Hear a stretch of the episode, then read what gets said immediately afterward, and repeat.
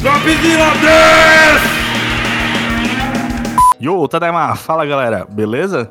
Aqui é o Léo do Nada Shuttle e a gente tá mais um The Geek and Geekit porque a temporada tá muito louca em séries, né? É, a gente já discutiu sobre Andor, né, na- no episódio passado, mas esse episódio a gente tem, né, uma série especial aqui no nosso coração que tá acontecendo agora, que é o The Last of Us. Então, pro Geek é muito legal, porque não é só a, a, a série que a gente pode falar sobre, mas também o jogo que, né, eu acho que foi um jogo que impactou a vida de bastante gente aqui. É, e pra isso nós temos, finalmente, a pessoa que todo mundo tava esperando ouvir a voz nesse podcast, o Henning, de volta! Fala, Henning.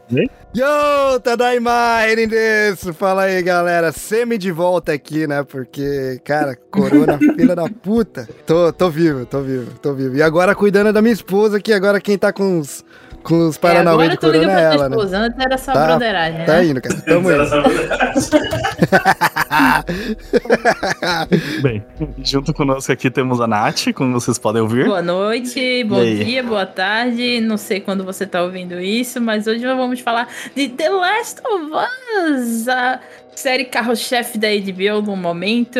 E tem muita coisa pra conversar. Vamos embora. Inclusive, bem, a Nath tá trabalhando não só aqui com, com a gente, mas também em outros trabalhos sobre Last of Us, então ela tá muito inteirada do assunto, mais do que é normalmente já. Então você Estamos sabe que tem uma pressão em mim. bíblia A gente aqui, mal começou, tem muita pressão em mim. sem pressão. A Nath é a nossa profissa, sempre foi, Exato. ela tá ligada disso. E o Tadashi aqui, com certeza, e o Tadashi não é um Geek and Geek, é só um Dropzilla. Caraca. E é isso. Eu, eu vou fazer meu review de sempre, é, acompanhando os últimos episódios, né? É, The Last of Us odiei nota 10, como sempre. É isso, tipo, é pra se sentir não muito bem, né? É aquela tristeza, mas é bom. É aquela tristeza boa de sentir, né? E apresentando o nosso convidado, Alexandre Aleixo, roteirista. A gente tem um roteirista aqui conversando com a gente, minha gente. Boa noite, gente. É, obrigado pelo convite. Esse é o primeiro podcast que eu participo, então eu tô... e eu tô muito feliz. E a minha internet tá uma merda. Isso. Então, hoje a gente. Nossa, eu ia falar uma coisa horrível. Eu ia tirar- eu ia dizer, hoje a gente vai tirar o cabaço do, do Ale. Cara, gente, já começou daquele jeito, né? Tá bom. Gente, desculpa. É, essas são as boas-vindas a Nath dá. Lá vem, lá vem o tá episódio mais aí. 18 aí. Vamos lá. Bem, galera, então, vamos, vamos, vamos sobreviver. Ou não, né? Ou não.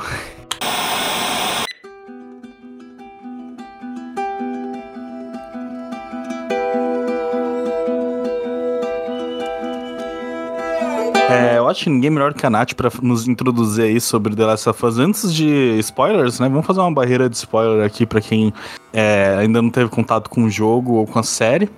Então vamos falar um pouquinho aí sobre a série. E aí, Nath? Então, a série ela nasceu agora em 2022, porém o processo de tentar criar uma produção audiovisual de The Last of Us vem desde 2014, quando a Sony Pictures adquiriu os direitos para fazer e Neil Druckmann também estava envolvido e a produção era de Sam Raimi.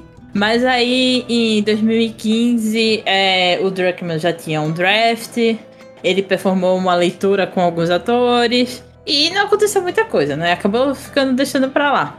Ah, o, em 2016, o próprio Sam Raimi, Sam Raimi, pra quem não sabe, fez o Homem-Aranha, o, o clássico Homem-Aranha, assim, o do Tobey Maguire. E ele é um diretor de horror. E naquela época. Realmente, horrível esse filme. É. Horror, né? horror, horror. Propriedade, sim, propriedade. Que isso, cara? Que isso, cara? Gratuitamente, assim, pô. Então, naquela época, a atriz Maisie Williams, que, que pra quem não sabe é a área de The Game, de Game of Thrones, ela tava muito entusiasmada em fazer o papel da Ellie e tal, rolaram muitos boatos, mas acabou que morreu. Muitas produções acabam morrendo. Em março de Ela 2000... não morreu, né? Ela não morreu. Não, morreu a produção, minha gente. É, e muita gente também Ela dentro tá do, universo de Last of Us. né? Que assim seja. Em março de 2020, o desenvolvimento para adaptação foi reiniciado.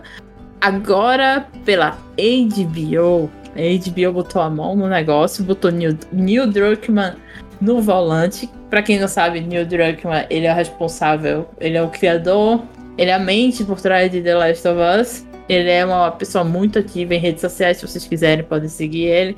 Fazer propaganda de graça para esse homem, que ele não precisa.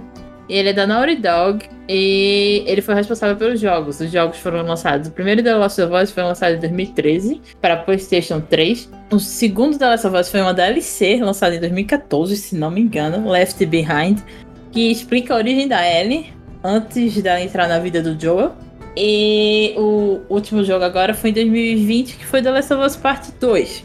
Uh, pra quem não conhece The Last of Us, The Last of Us é a história pós-apocalíptica de uma epidemia que rolou. hum, E assim, no jogo você nunca sabe o que aconteceu direito. O jogo nunca deixa expressamente explícito o que aconteceu, mas você só acompanha a história do. Você acompanha a história do Joel é, recebendo a Ellie como uma espécie de carga para ele levar, é, cruzar os Estados Unidos com ela, porque ele é um contrabandista. Nesse mundo, esse mundo ele é controlado por várias facções, que a gente pode falar depois, mas em teoria é aquele velho plot do The Mandalorian tá levando o Grogu ao redor É, do isso, mundo. isso que eu ia falar também, né? Que, tipo, talvez essa série só tenha saído porque depois de Mandalorian eles perceberam que se Pedro Pascal consegue levar o Gru, consegue levar a Bella Ramsey, né? Porque é, é isso. assim, 2050, o Pedro Pascal teria levado todo mundo ao redor do mundo. Nossa, Pedro Pascal, me leva, me leva pelo Brasil dentro, né? que- Porque, tipo assim, eu,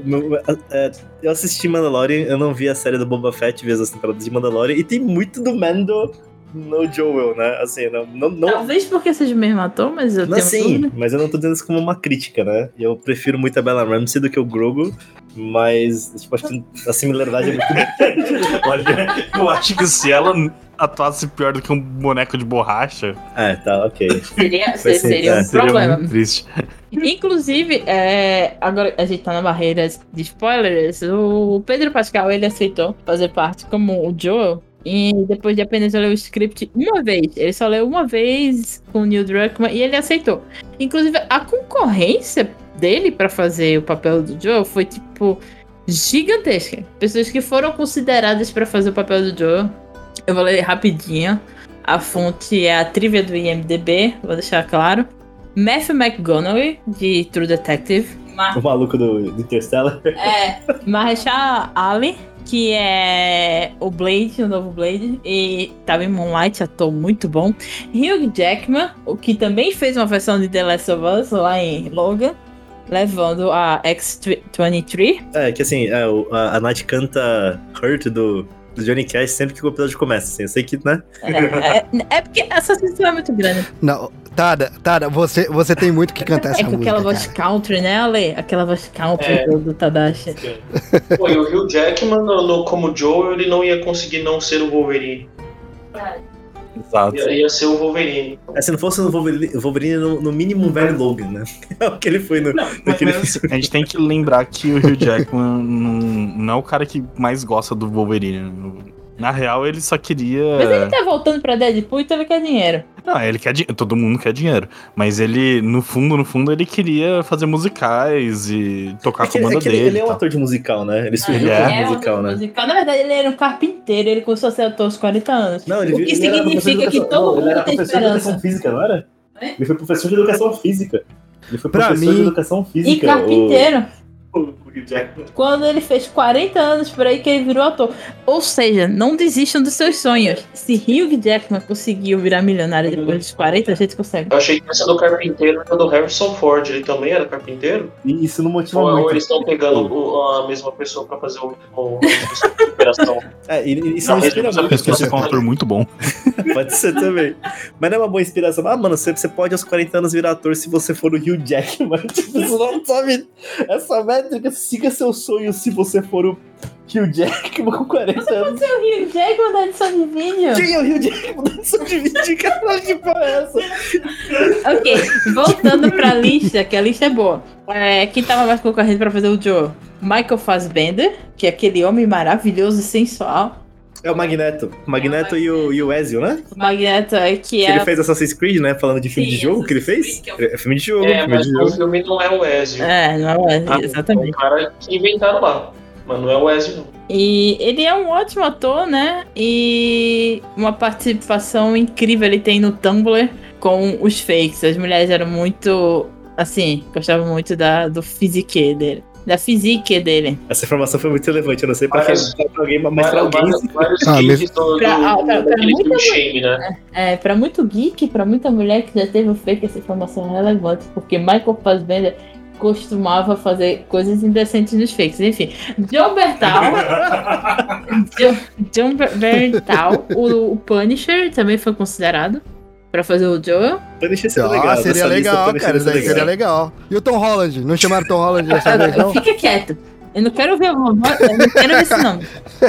É, Jared Butler também foi considerado, que é o gladiador. Josh Brolin, Josh Brolin ia ser horrível. Nossa, seria legal também. George Brolin. Não, mas pô, Thanos. Não, não, o gladiador, Não, o gladiador. o gladiador, mas o Thanos e o Cable cuidando, levando a ela, ia ser, ia ser da hora.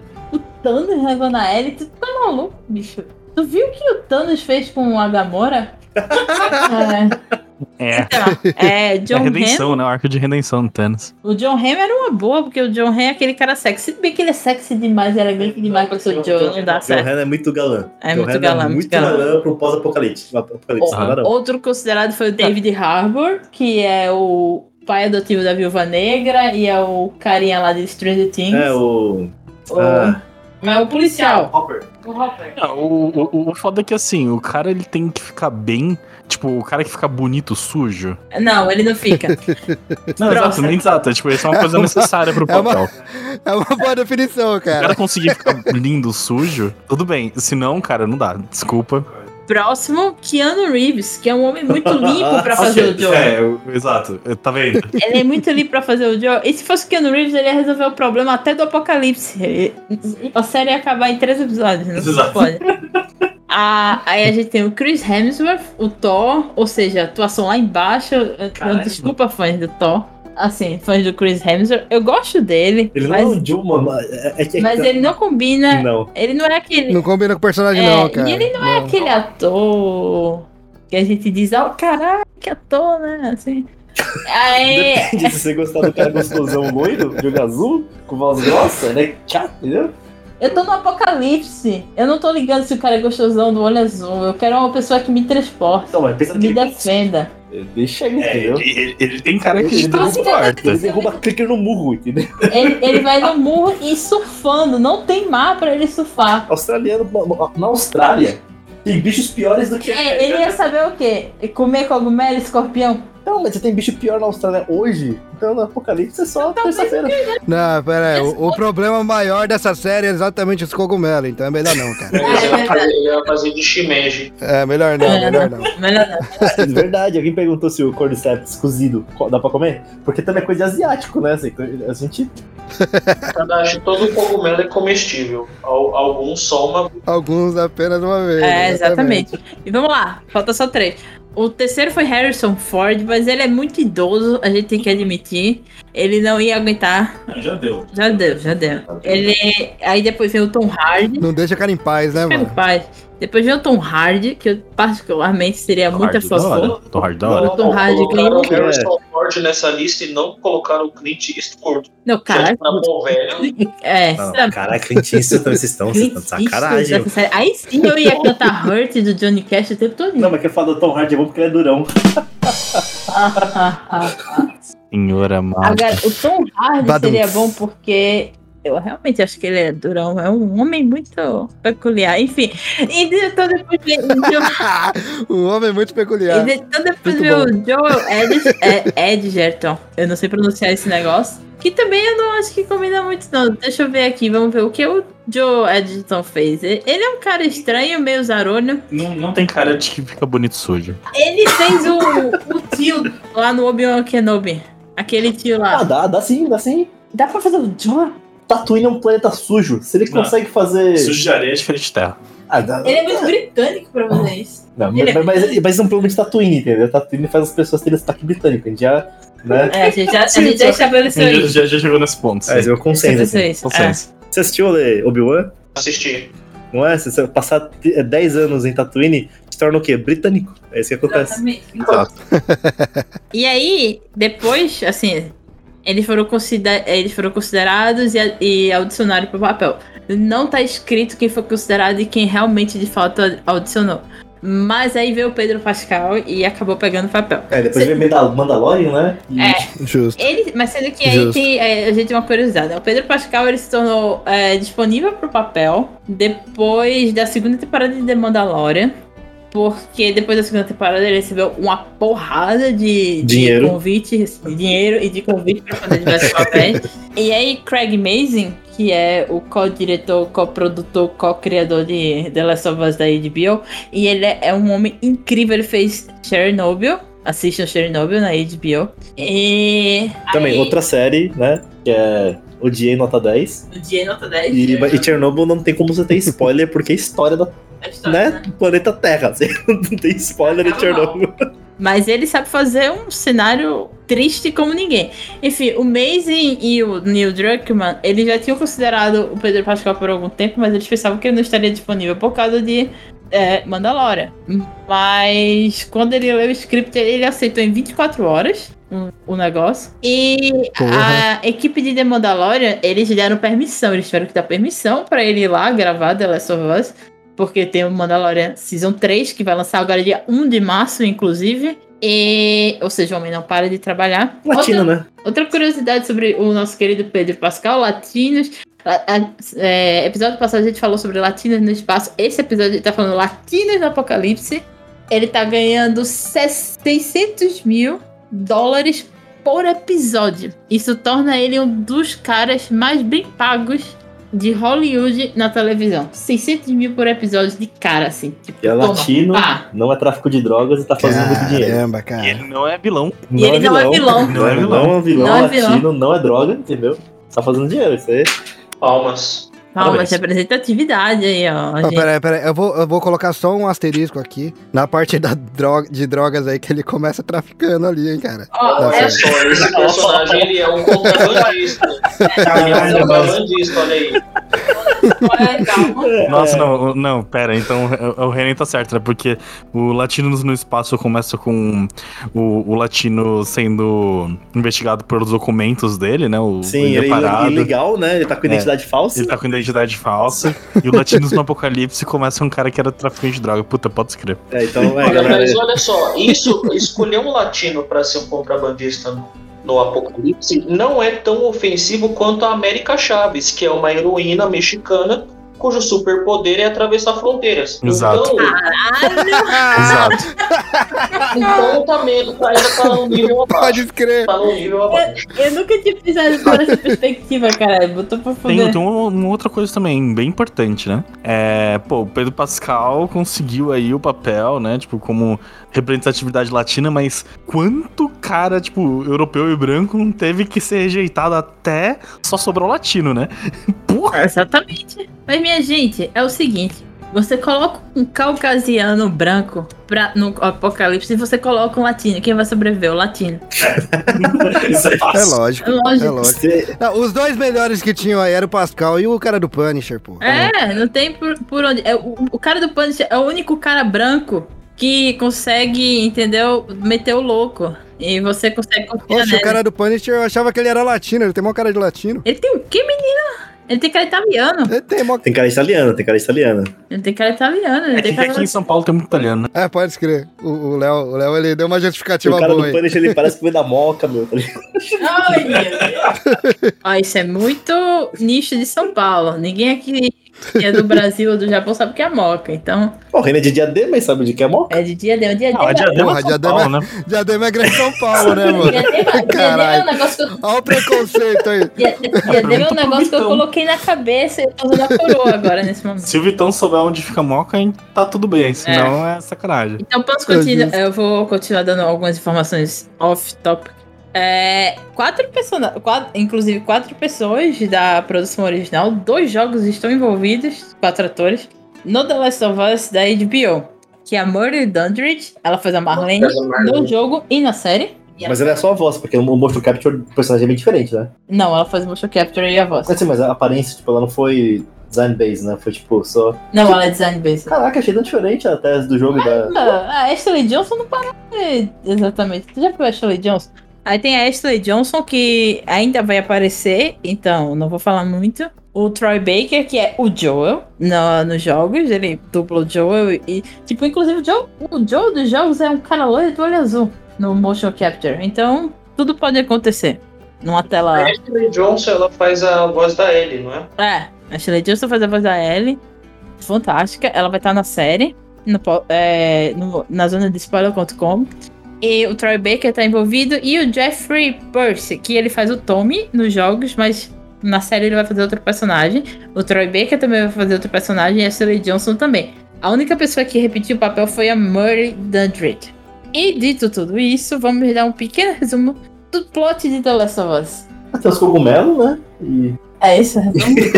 E Você, você esqueceu que contra a vontade, contra a vontade, o Elliot Page faz a Ellie no jogo. É, Por exatamente. que é contra a vontade? Não, é porque a Ellie no jogo é muito parecido com o ator Elliot Page, que era a, Mas, mas, a mas não era. Page, né? Sim, sim, mas não, é, não, é, não era.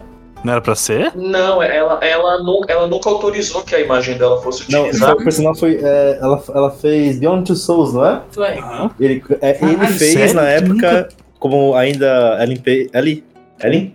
Page? Vamos tratar como Elliot Page. Não, na época, porque, tipo, antes da transição. Então, tipo, só que aí eu lembro que teve uma treta, eles até trocaram o boneco, não trocaram? Eles fizeram uma pequena mudança no design do personagem que tava realmente parecido com o Elliot E Page. Ellie E fez. Quando fizeram o remaster, eles mudaram a aparência da Ellie pra parecer mais com a versão do The Last of Us 2020 e pra já sair da imagem do Elliot Page, entendeu? Caralho, não sabia disso.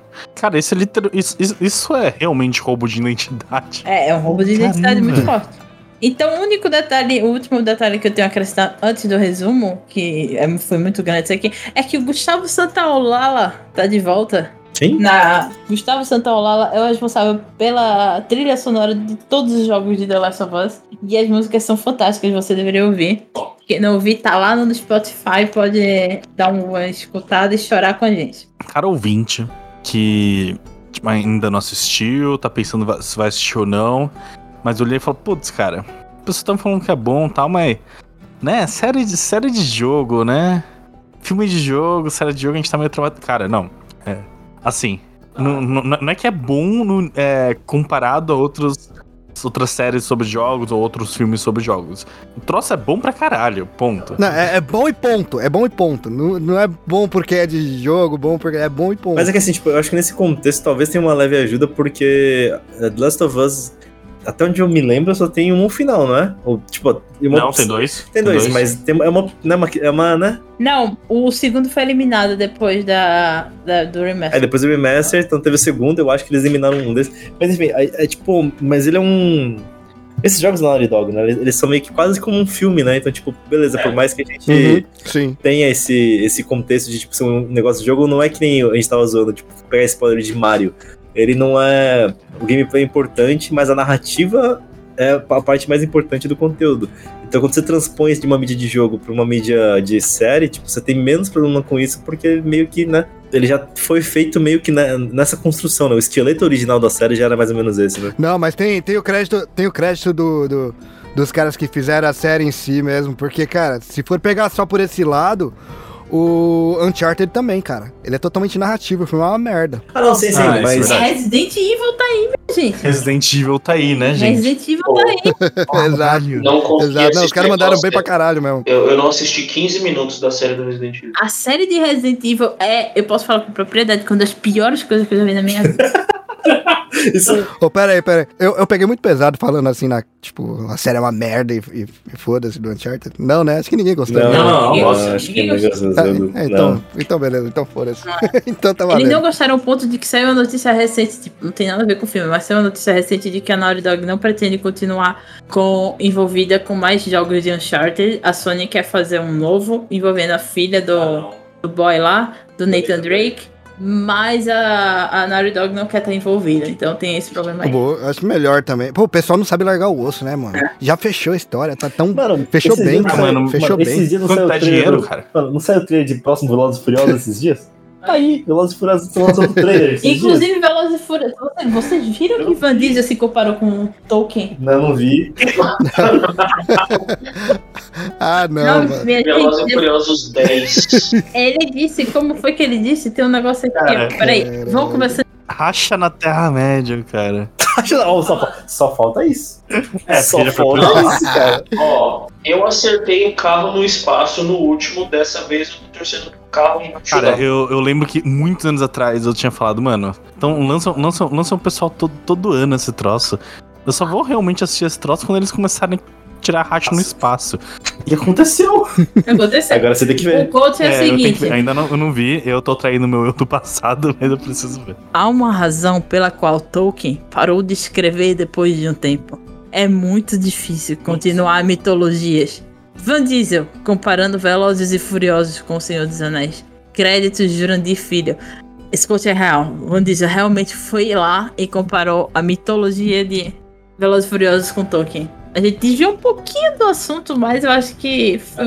É, é, é, mas isso, isso só foi pra falar que, tipo, a gente tem a ver com Naughty Dog. Com, se tem dinheiro, tem, tem série e tem continuação, entendeu? É, Eles vão sugar até. Vamos, vamos olhar, tipo, Boruto, por exemplo. então, Porra, cara. Inclusive, um dos sonhos de Van Diesel pro próximo Velozes Furiosos é levar o Robert Downey Jr. É, eu vou dar um pequeno resumo sobre o plot de The Last of Us, porque eu acho necessário pra quem tá chegando aqui. Só tá ouvindo. então a gente vai cruzar a barreira de spoiler, não. Entendi. Não, antes da barreira de spoiler, é só um resumo do que Tá. é a série.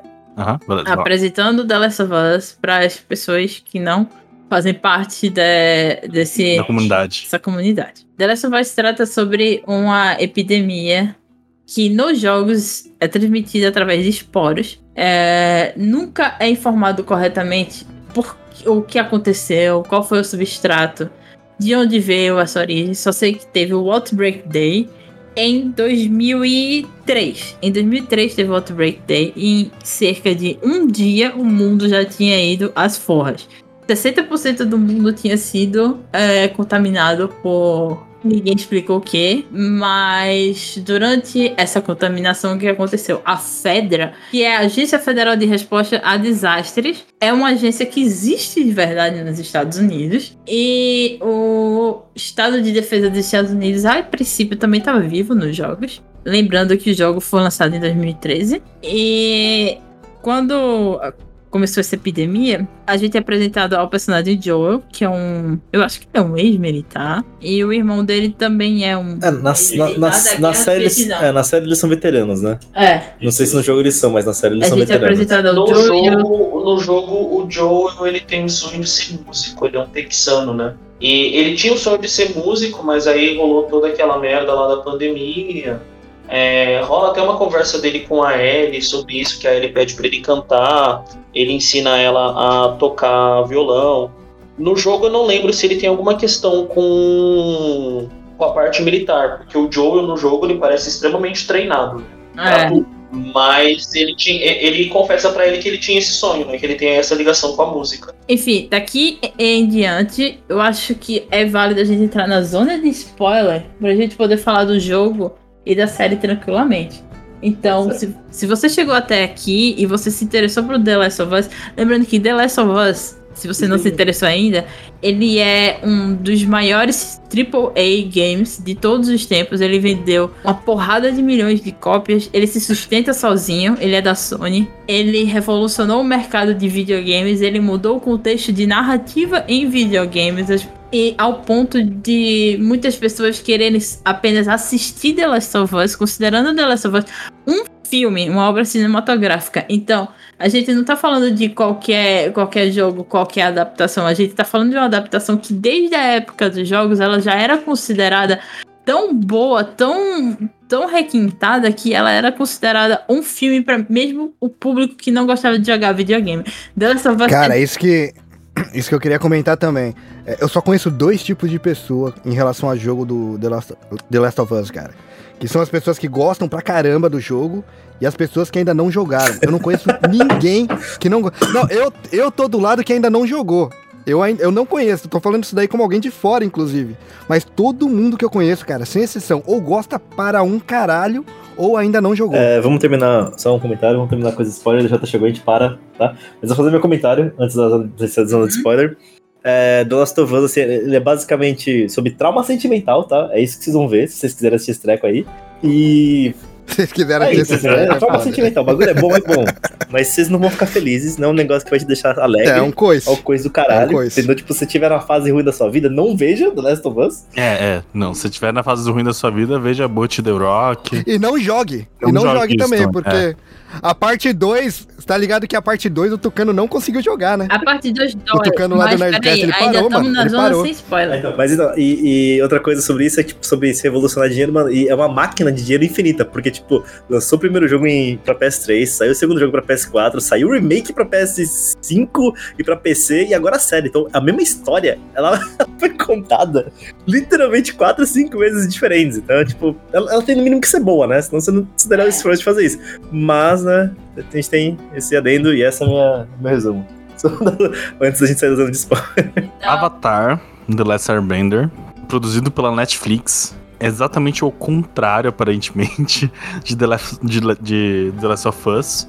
Porque eles começaram com os escritores originais da série, os escritores acabaram saindo enquanto Last of Us, os escritores entraram e, e fizeram a série ser maravilhosa, sabe? Então, assim, toda, toda deshype, né, e decepção que a gente tem com a série do Avatar da Netflix, que ainda nem saiu, né? É, ainda não saiu. Mas a gente já tá decepcionado. É, tem não, um, tipo. Curioso você falar isso, porque eu sou roteirista de um canal É. que fala exclusivamente de Avatar. É, Muito bom. E aí, você tá decepcionado?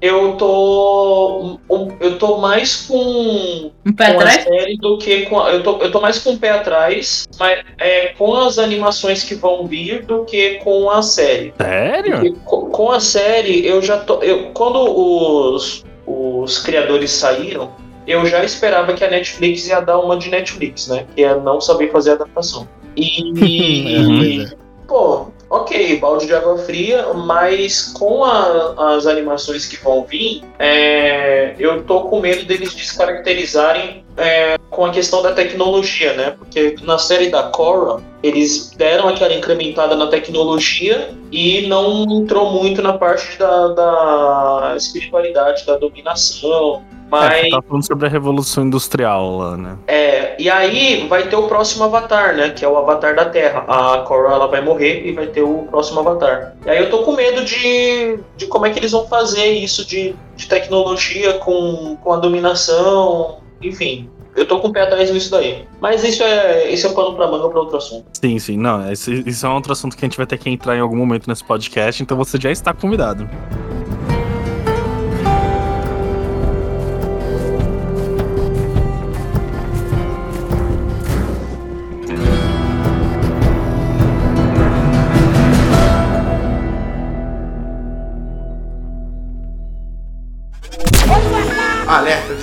Alerta de spoiler, alerta de spoiler. Saia daqui imediatamente caso você não queira receber spoiler.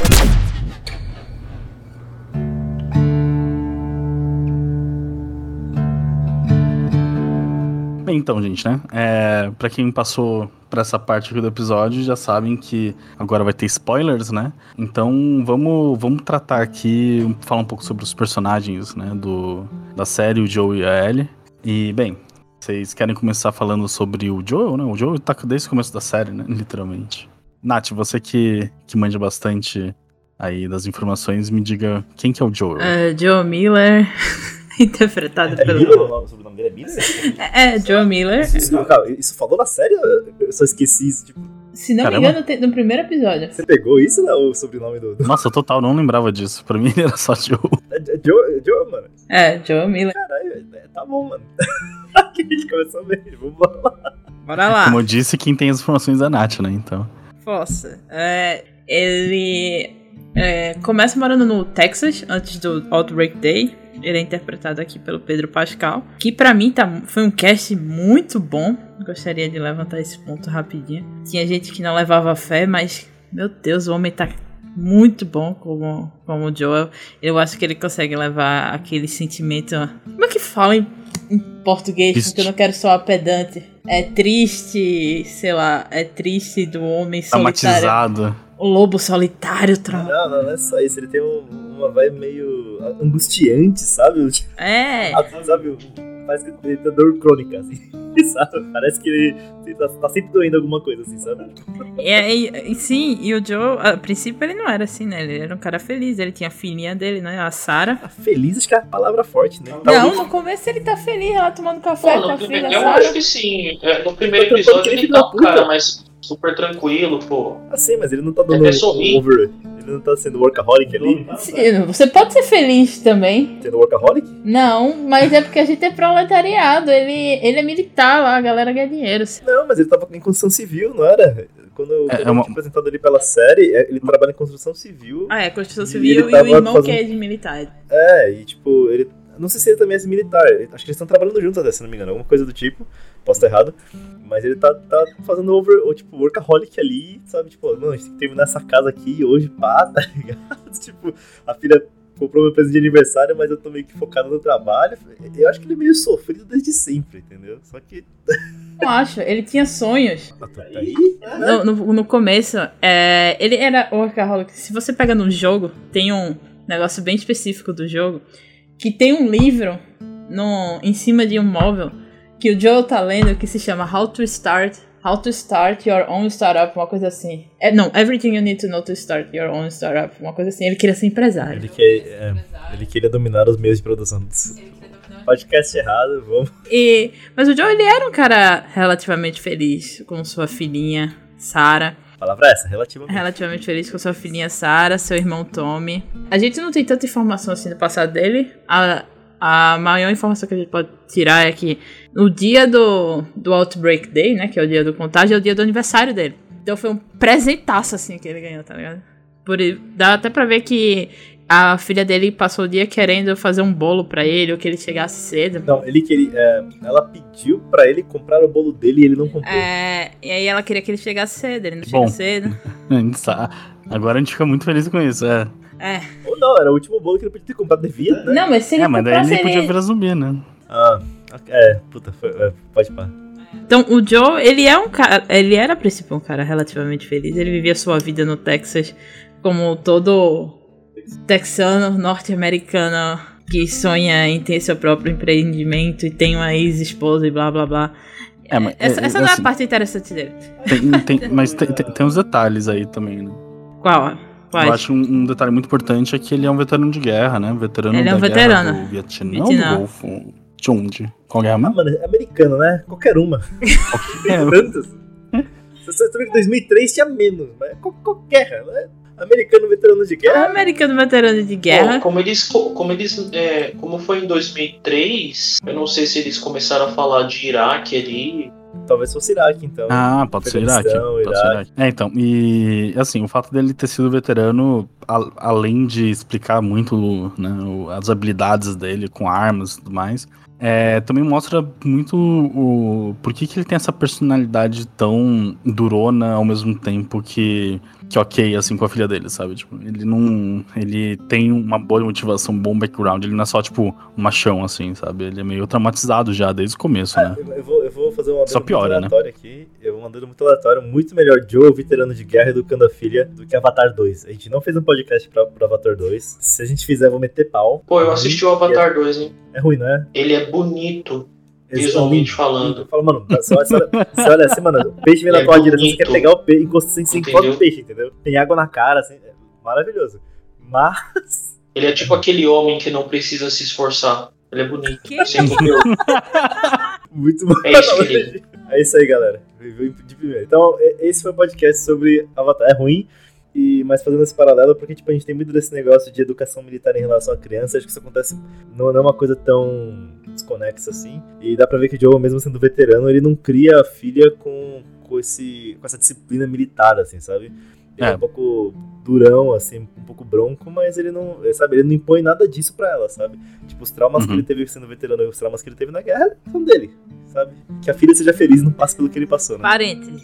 Créditos à série. Porque no jogo a gente mal passa é, tempo com a filha dele pra saber. A gente começa jogando basicamente com ela sozinha. E os, os eventos que acontecem não dá pra saber direito se ele tentava passar esses valores ou não pra ela. A gente basicamente vê ela, rola zumbis, morte, acabou. É, mas na série eles resolveram dar uma, uma personalidade pra filha. O primeiro episódio é quase guiado pela, pelo ponto de vista dela. Que eu achei muito bom, na verdade, porque acaba dando essa camada de humanidade ao Joe. Que se, se a gente tirasse aquele primeiro episódio, a gente não ia saber porque ele é tão, tão triste. É, ele só seria meio babaca e é só isso aí, né? Teria. Realmente, sem o primeiro episódio, essa série não faz sentido. É, O Joe não faz sentido. Já não faz sentido. Mas aí a gente dá o. Tem o dia do contágio, o aniversário dele. Apresentasse aí que ele ganhou. O irmão dele, Tommy. Na série a gente não sabe ainda onde ele tá. Mas. E aí a- acaba que a filha dele morre. Salto temporal 20 anos. Quem é Joel agora? Um traumatizado. Um traumatizado contrabandista que já foi um caçador. latino, contra, um latino contrabandista, esse que ele. Exatamente. E, e o, o ponto, assim, que eu acho mais importante, né, é, dessa transição e desse e jeito que eles mostraram, né, o, o, a absorção do trauma pelo Joel foi com a introdução daquela garota que tá lá só pra ser jogada no fogo pelo Joel, né? Mas é pra mostrar como ele, ele, ele não existe mais, assim, ele acabou, né? Não existe mais aquele Joe, né? Ele não tem. é um Joe do passado, né? A gente não, não falamos mais desse Joe. É aquela pessoa que ela tá, que tá simplesmente existindo, né? Porque ele não vê esperança em absolutamente nada. E aí, pô, ele tá ali vivendo aquele mundo, ele, ele é um contrabandista, ele só. Ele. Embora a série não tenha aprofundado muito essa questão de tipo do porquê que ele faz o que ele faz, tudo, a gente pode assumir que é porque ele tá querendo sobreviver, mas ele tá ali em. Eu acho que é Boston, né? Ou naquela cidade onde ele vive, teoricamente ele não precisaria ficar fazendo esses contrabandos que ele faz. Outra opção dele era ruim.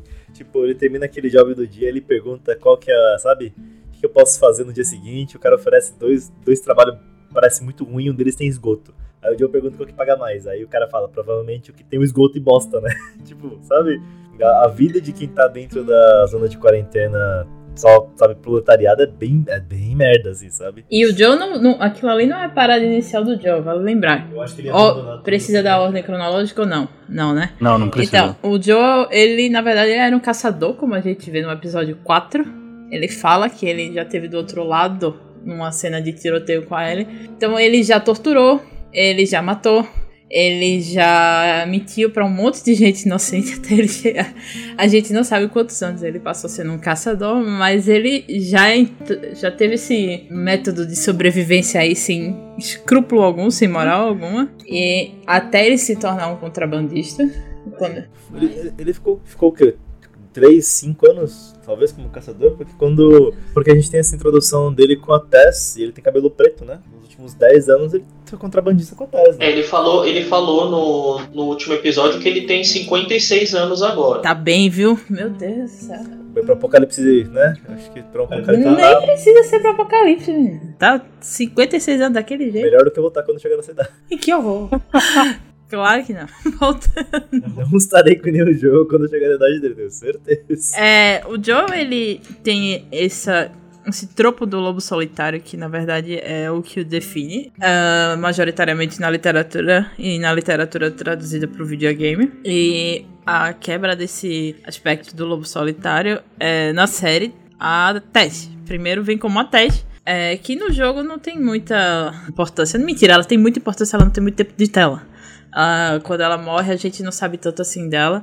Porém, a série optou por trazer uma, essa companheira romântica dele, porém que nunca ouviu nenhum romance da parte dele. Que ele é um cara que faz, ele não é um cara que fala. Tanto é que na despedida dos dois, quando ela morre, é subentendido que há muito amor entre os dois, porém ele não, não fala, né? Porque ele perdeu a capacidade de. É se comunicar. Porque dá pra ver, ele, ele sente o luto, ele só não, não Expressão. comunica, né?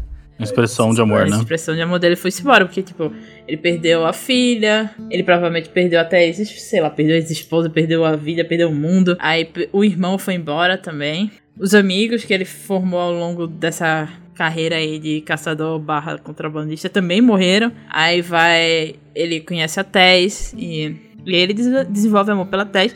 E na série a gente fica sabendo que eles ficaram a conta de 16 anos juntos. 16 anos juntos. É mais tempo do que a filha dele teve viva, minha gente.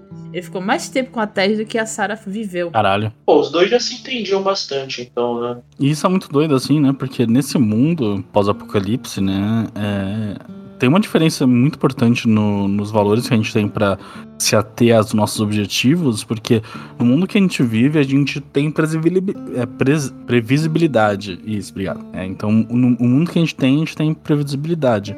Mas no mundo do apocalipse, não, né? Nunca sabe o dia de amanhã, não sabe as coisas que estão acontecendo. Eles têm um novo normal, mas o novo normal deles ainda é muito caótico, né? Eles não, não conseguem fazer planos pra frente, né? Então, eles não podem ter é, objetivos além de, tipo, conseguir dinheiro pra conseguir comer amanhã, sabe? Daí, o que resta da vida são as outras pessoas, né? E por mais que o Joel pareça ser um cara não expressa o amor, é, no mínimo, tipo, das maneiras convencionais, ele, ele expressa pelas ações, né? Principalmente, assim. Tanto que quando você vê, tipo, o irmão dele é, no começo, no, né, tipo, no, no apocalipse ali, aparentemente o irmão dele tá no meio do nada, deu um sinal numa torre no meio do nada, e é o último sinal que ele teve, e tipo, ao invés do Joe virar e falar, ah, mano, já era, nem deu, não, o Joe fala, foda-se, eu não vou deixar o meu irmão pra trás, e eu quero ir atrás dele, foda-se, sabe? Então, isso mostra como por mais que pareça que ele só é um corpo andante, né? é, e não, não tenha nada mais, ele ainda tem as pessoas, né? Mas daí isso, isso faz doer mais a morte da Terra. Sim. Sim, porque ele, tipo, não- sobrou mais nada, né, pro Joe, basicamente, assim. Acho que essa, essa que, na na verdade, é uma das coisas mais, não ruim, mas que, tipo, a gente não entende muito no começo, é porque a gente sabe que eles estão atrás de uma bateria, mas essa é a única informação que a gente tem, sabe? A gente só sabe que O eles interessante querem... dessa análise que você fez é que no final, tipo, eu não vou, não vou, eu não vou me aprofundar tanto assim nisso, mas tipo, acaba meio que justificando um pouco o Joel, sabe? É, da- da- das atitudes que ele toma. Uhum. É, isso faz sentido isso que ela falou, a gente não vamos dar um spoiler do jogo, né, mas... Assim, tipo, eu acho que até falta no começo essa, essa motivação deles, do que eles estão... Eles querem uma bateria, depois a gente descobre que eles querem uma bateria pra trás do Tommy, mas, tipo... Eles, o Léo falou, eles não têm plano a longo prazo, sabe? Tipo, isso não, que não existe dentro desse universo. Acho que isso, tipo, passa até uma certa estranheza, sabe? E que nem vocês comentaram, tipo, o que vale pro Joel são as pessoas, né? E é isso. Ele, ele vive um dia de cada vez, tentando manter as pessoas, o que restou, que são as pessoas ao lado dele, vivas. É isso. Uhum. Esse é o objetivo de vida do, do Joel. Exato, exato. E contando que assim, né? Ele começa a história só com duas pessoas, Tess e o irmão dele. É só isso que ele tem. Literalmente, né, ele não fala de mais nenhuma outra pessoa, né? Nenhuma até agora, mas eu acho que não, não tem mais ninguém. Não, ele não tem mais ninguém. Ele só se ele foi introduzir. É só a galera que ele conhece assim, mas que ele não tem relacionamento. Tipo, a Marlene, ele sabia da existência dela, mas, pô, Ah, e, e tem, e tinha uma, um respeito mútuo entre o Frank e o Bill, né? Tipo, o Bill, o Bill e, o, Uhum. e o Joel. É, é, na verdade, na verdade, é verdade. Essa é uma das outras pessoas que ele tem, eu acho. Ué, né? ele tem o Tinha. Bill. Ele tinha o Bill. 3, ele... Então, foda, foda que se a gente for pensar, tipo, nas pessoas que ele, que ele tinha, ele não tem mais ninguém, né? Não, agora só sobrou o Tommy. E olha lá. Assim, é. Ele nem sabe o que tá Nem sabe se- e, tipo, eu não, não joguei o jogo até esse ponto, eu realmente não faço ideia. E, tipo, se, eu- se a gente chegar lá, eu sei que. Eu tenho certeza que o Tom vai morrer, tá ligado? É tipo. é- O que, esse, o que essa narrativa me ensinou até agora é que todo mundo que o Joe ama vai morrer. Seres humanos morrem, né? Isso que, isso que essa série ensina pra gente, né? Pessoas estão vivas, pessoas morrem. Exato. O que tá vivo pode morrer. Tipo, tipo, The Last of Us poderia ser. mudar, mudar o título pra, tipo. É. que The, The- The Last of the Joe Sanity, sabe? Que é- A gente tá vendo, na verdade, a espiral de, de decadência do Joe, ou no mínimo, tipo, o mundo até agora só tá fazendo isso, né? Tipo, o mundo tá pegando tudo que o Joe tem pra se segurar, quebrando, quebrando as pernas dele, batendo nele mais forte do que Isso nunca. tu acabou de falar foi tão irônico. Tão irônico. Ale, favor. Ouvintes que sabem do que eu tô falando. é, Por favor, não chore. Então, é, eu não sei o que você tá falando, então tudo bem. E só que daí, daí vem o ponto que eu acho interessante, né? Que é, a Ellie, ela meio que aparece como um contraponto aos problemas do mundo pro Joel, né? É, ou melhor, narrativamente, né? Só narrativamente. Porque, assim, vou dizer que nesses últimos cinco episódios demorou. demorou pro Joe começar a expressar alguma coisa que não seja tipo, meu Deus do céu, você é um problema muito grande na minha vida pra ela, né? Uma coisa que eu, que eu percebi no Joe, de- desse, isso, isso é uma coisa que eu ia perguntar pra vocês. Se vocês acharam que essa narrativa nesses primeiros cinco episódios ela estava ela tava demorando demais, sabe, na, na marcha lenta. Porque, assim, o Joel demorou pra se conectar com a Ellie, sabe? É, acho que a primeira forma de conexão dele com ela, dele de mudança de humor real, assim, foi quando ela contou uma piada daquele livro lá e ele começou a dar risada. maravilhosa aquela cena, o rosto dele se transforma. Na verdade, eu diria que que foi vem M, antes. M, ele faz É, não, é, é fácil. M, M Pedro Pascal, fácil. Mas eu diria que foi antes a, a mudança. Eu diria que a mudança acontece na hora que eles estão no posto de gasolina, no meio do nada. Ou eles estão. Em, em algum momento daquele episódio. Né? Que, que a Ellie fala pro Joe, tipo, não é minha culpa, sabe? Para de me culpar pelo que Ah, é, aconteceu, pelo sabe? de Eu acho que aí foi um, um momento que ele começou a separar as coisas, sabe? Desci, sobe a barra, respeito. Não existe a barra de respeito. Mas É tipo, GTA, né? GTA, respect. Respect. Quem Bota, sabe? Bota, É. bota o- a, a musiquinha lá do San Andreas aí. The Most Speed ali. Porque, inclusive, eu acho, eu desconfio, eu não sei. Teve uma cena, falando um pouquinho de, é, de bastidores ainda so- sobre os personagens.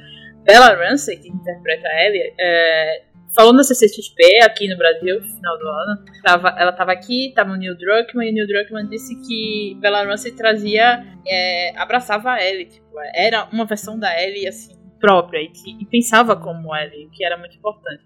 Tanto é que ele chegou a mudar coisa no roteiro ah, por causa de opiniões dela, por conta de opiniões dela. E eu tenho certeza que foi a cena onde ela vira e, e fala isso, tipo, não, não me envolva nisso, não foi culpa minha. Porque eu consigo Sabe aquela cena que você consegue sentir aquilo ali tem um toquezinho de, de atriz, sabe? Tem um toque de opinião.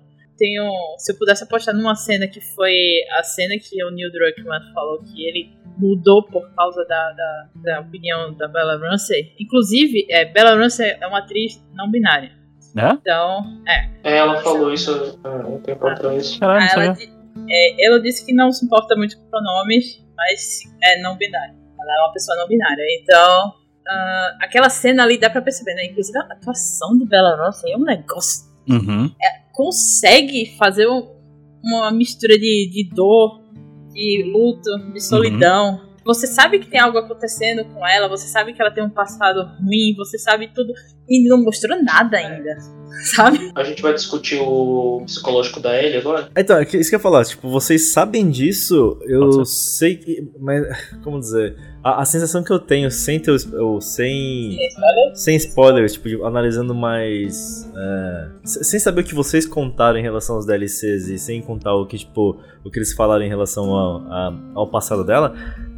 Pra mim, o amargor e as dificuldades que ela tem são fundamentalmente baseados no fato de que ela nasceu dentro do apocalipse, que ela estudou na Fedra, que ela era um órfão, e não do passado que, o, que a DLC apresenta, sabe? Tipo, Mas- eu sei que a história dela é mais escura do que o que a gente parece, mas, tipo, nada indica que ela teve um passado além do que todas as pessoas daquele universo já E pelo assim, se você vê as pausas e os momentos onde o roteiro tá fazendo ela reagir. Então, isso a gente vai ver no episódio que vai ter todo dela, né? Que vai ter o episódio da, que é a Então, DLC. mas, mas como é que você associa isso sem man- de Ah. maneira é, imparcial? E sem com- objetivamente, ela é só uma criança. Ó, ela é uma criança que ela, ela, ela nasceu já no apocalipse, ela estudou na escola da Fedra, ela foi sequestrada por um grupo de, de revolucionários. Tipo, tudo indica que ela tá carregada de traumas, mas não pelo spoiler que eu tenho, entendeu? Ela Não. só teve a vida do caralho de, de bosta ali, mano. sabe? Exato. É, se pegar. Mas, tipo, é, ela- agora que eu tô olhando pra ela- trás. vou, sabe? apontar, vou apontar o momento e o timestamp. Segundo episódio, quando ela tá andando com a Tess e tá falando sobre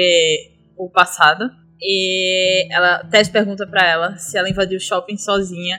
Close no rosto da Bella Ramsey.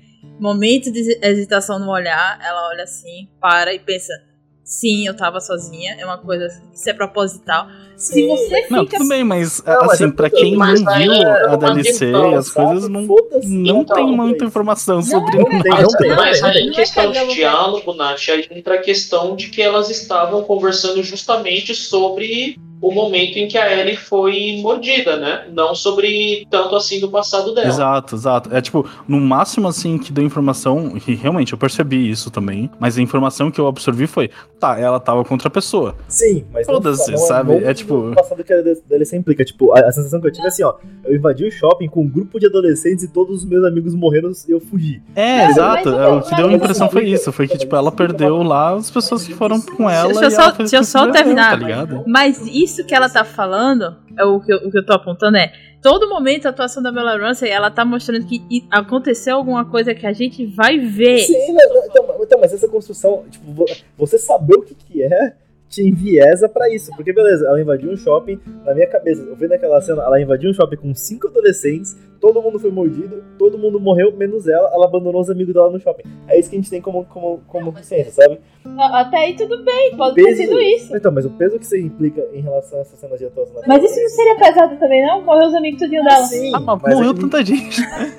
Porra, no último. Olha, a gente tava cortando um pouco. No episódio 5, mano, o maluco se mata com um tiro de revólver na cabeça. Tipo, que, que, que são cinco adolescentes mordidos por fungo? É. Do lado disso, mano, a El fala quando ela tá lá presa com, com os vagalumes que, tipo, ela não tem amigos. Ela fala, na verdade, isso é uma coisa que é meio que colocada na série em vários pontos. Que ela não tinha amigos na escola e que foda-se, sabe? É, então, tipo, o que eu senti em relação a esse ponto que, que ela fala sobre, ah, que ela invadiu lá o shopping e tal, é que ela foi com uma galera que ela não se importava, tá ligado? Porque é a informação que tem. É, ela presenciou a primeira morte, né? Meio que isso. É, e tipo, Os amigos da escola federal. Posso aceitar, posso aceitar. e assim, é, agora Posso também. ter um eu- momento de choque de eu, cultura agora? Hum.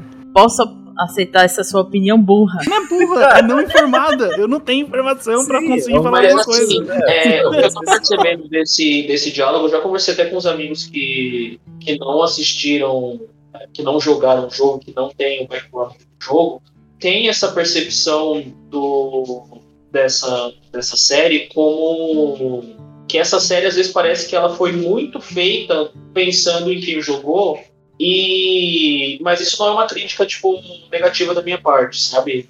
É, tudo bem fazer coisa para fã, mas quem não quem não jogou o jogo tem essa impressão que você e o Tadashi estão apresentando, sabe? Tipo, que tem algumas informações que não estão sendo dadas. Agora, como a gente está falando da, do psicológico da Ellie, a Ellie é uma criança onde a única experiência de mundo que ela tem é onde morrer é muito fácil e muito cedo. Né? É, é- é isso que ela conhece. Então tem que colocar isso na conta de quando for falar do psicológico dela, dos traumas que ela tem. É verdade, é verdade. O mundo, ela, só conhece aquele mundo. Ela nunca. É. Tanto é que. Vamos voltar um pouquinho pra falar sobre o quão fantástico ela se deslumbrando, andando por aí, vendo um avião, tá ligado? E os olhinhos dela brilhando quando ela sai do cativeiro. O cativeiro na- em questão é Boston, a cidade É, quando ela, ela sai da zona de quarentena, né? Da, Ela sai da zona de quarentena, ela fica maravilhada. Ela, tipo, oi, verde! Estradas! E, e isso é muito doido, assim, porque antes disso, ela é muito adulta. Para os nossos olhos, no mínimo, né? Ela. É, esse mundo faz com que tem essa, essa questão, né? Ela é literalmente Gen Z. E Gen Z, tipo, nesse caso, Z vem de zumbi, aparentemente. É, e, e, tipo, o jeito que ela vê o mundo, a gente, a, a gente já imagina que é um jeito muito normalizado das coisas que, erradas que existem. Daí, é, realmente, isso me fez questionar se ela ainda teria alguma coisa tipo de criança dentro delas, ou se ela só seria uma mini adulta, sabe? Mas não, isso realmente mostra que existe lá, né? Ela ainda é uma criança, apesar de tudo, né? É, ela ainda é uma criança. Nossa, quando ela acha o, o arcade, o arcade de Mortal Kombat, e ela tá tão feliz. E ela tá super empolgada. Ela, não, eu tinha uma amiga que sabia de tudo e tinha e não sei- Nossa, aquela cena é um prazer tão maravilhoso. E ela é um contraste pra cena seguinte, que é ela descendo lá no, no porão e abrindo a cabeça de, de um clicker, um quase um clicker, é, entre o Stalker e o clicker, pra ver o que tinha dentro. Tipo, é uma mistura de violência com inocência, com raiva. Com psicopatia. É, Isso é uma coisa que eu acho que tá faltando na direção de atuação. é, pro, na construção do personagem da Bella Ramsey. Sabe? É, E eu tô falando, tipo, da direção de atuação mesmo, porque vocês devem lembrar da, da cena do. quando eles estão entrando no hotel e a Ellie do nada começa a fantasiar que ela tá fazendo check-in no hotel. É, isso é coisa muito de criança, né? Tipo, imagina, ser muito imaginativa. E a Ellie, ela tem dessas no jogo, sabe? E ela tem uma coisa que tá faltando também, eu sinto. É, o quadrinho. O Joel, ele fica capturando quadrinhos no, no, no jogo. Ele acha uns quadrinhos, umas revistas em quadrinhos espalhadas. E ele entrega para Ellie. E ela fica fantasiando, tipo, desse... Sobre esse universo. Ela tem até um lema que é... Survival. Survival. Survival, né? E eu, eu sinto que falta, eu sinto que falta muito isso que você falou, tipo, essa parte de criança que a Ellie tem sim, sabe? Ela é durona, ok, mas ela. O, o jogo ele deixa entender que ela é uma menina. É, isso só vem aparecer no episódio 5 mesmo, né? É, tem até o quadrinho tá lá. É, no episódio 5 mostra o mesmo quadrinho que é o mesmo quadrinho do jogo, o mesmo lema do jogo. Acabei de lembrar de uma coisa que eu vou me contra-argumentar. Eu, eu senti falta disso porque eu joguei o jogo, mas tem uma questão. É, eu não sei quantos anos a Bella Ramsey tem hoje. Eu acho que ela deve ter uns 19, 20 anos. 19 certinho. Caralho, aquela garota é, muito pequena. Mas a questão é que no próximo e consequentemente a próxima temporada é, teria o time skip, né? Que é, seria a Ellie sendo a protagonista, tipo, sem ninguém defendendo ela, né? Sem, sem o Joel pra proteger ela. É a Ellie bombada, né? É, provavelmente tiraram isso. Não, com certeza tiraram isso porque nessa, nessa, nessa realidade da, da, da série a Ellie ela já é mais velha, né? Então já não tem Sim. mais essa questão. Então eu estou aqui me argumentando Interessante. porque na próxima temporada eles vão E ter. quando você tem uma atriz como essa, a atriz como essa, você não vai trocar a atriz, não. Não, não vai trocar. Na próxima temporada vai ser. Eu achava que ia trocar. Não, Eu na acho- real, na real, é, é assim, minha experiência como uma pessoa que não faz ideia do que vai acontecer. E, tipo, minha experiência como uma pessoa que nem sabia quem é o nome da atriz, na verdade. Eu achava que ela era menor de idade, cara. Total achava que ela era menor de idade. Tipo, quando o pessoal começou a falar, tipo, ah, não, aqui ela é feia, né, etc e tal, esse bando de, de, de cara imbecil aí que começou a postar essas coisas no, na internet, sabe? Eu só tava pensando, cara, um bando de. Eu não sei se posso falar essa palavra. É, mas, tipo, aquela palavra que a- ela ser uma, uma pessoa menor de idade faria realmente um, um impacto, na minha opinião, não é mesmo? Agora eu não tenho nem como xingar eles disso, cara, que absurdo. Mas é muito. Muito estranho, porque pra mim, no mínimo, usando a atuação dela, e não sei se é uma questão de jogo de câmera, maquiagem, etc e tal, até porque a quantidade de blush na cara dela não é, não é pouca, né? É, ela tem. Ela tem 19 anos, ela pode ter uma pele bem cuidada, que a gente que é velha tem pele acabada, sabe? Então, Exato, ela, ela tem uma puta pele boa num mundo que tá todo mundo fudido, sabe? Então ela parece tipo um anjinho, sabe? Eu achava que ela, eu achava que ela tinha tipo no máximo uns 16, tá ligado? É, se você considerar que em Game of Thrones ela parecia que tinha 12 e ela tinha uns 14, ela parecia que tinha uns 8, na verdade. Quem que ela fez em Ela é pequena mesmo? mesmo. Ela faz a Lyanna Mormont. Ela é prima daquele cavaleiro que anda com a Daenerys, que traiu ela. Nossa, eu acho que eu não cheguei a Jorah. ver esse. Ela é prima do Jorah. Eu não acho que eu não cheguei a ver Game of Thrones até essa parte. Ok. Ela foi uma das únicas personagens que prestam que foram introduzidas no final de Game of Thrones. Ah tá, é, então definitivamente eu não cheguei. Eu não vi Game of Thrones até a parte de ficar horrível. Caso alguém esteja interessado mais na atuação da Bella Ramsey, tem uma série que ela faz, mas é infantil. Se chama A Pior das Bruxas. É tipo um Harry Potter, só que o personagem principal é uma menina. E no caso é a Bella é Ramsey. transfóbico, é E isso. não é feito por alguém transfóbico. é isso tipo tipo Harry Potter, mas tem autor transfóbico, é isso. É, e é infantil. Nice. Sabe o que, que vocês estão achando da, da relação dela com o Joe? Tipo, de dupla, assim, se, se, se tá rolando química entre os dois, de- nesses episódios que teve. O que que vocês estão achando? Sim, então, é, eu acho que é um arco bem delineado por episódio. Episódio 1, ela é um bicho pra ele, ela é um troço que, que ele tem que carregar, que ele Pior do que odeia. animal, né? É pior que o animal, tipo, ele tem asco do- da- dessa missão. Porque pra ele vai dar alguma coisa errada, vai dar alguma coisa errada, vai dar alguma coisa. Segundo episódio, ele Tá muita coisa errada, né? é, segundo episódio. Ele ainda acha que ela vai virar um zumbi do dia pra noite. Tanto é que, se você perceber, é, nem a Tess nem o Joe dormiram enquanto ela dorme. Eles se mantêm uma distância e ele tá com uma arma gigante assim na mão, segurando, pronto pra meter a bala nela se ela virar um bicho dia pra noite. Se ela virar um Faria o infectado. mesmo. Exatamente. Faria É, o episódio- mesmo. Episódio 2 ele ainda tá pés pra trás.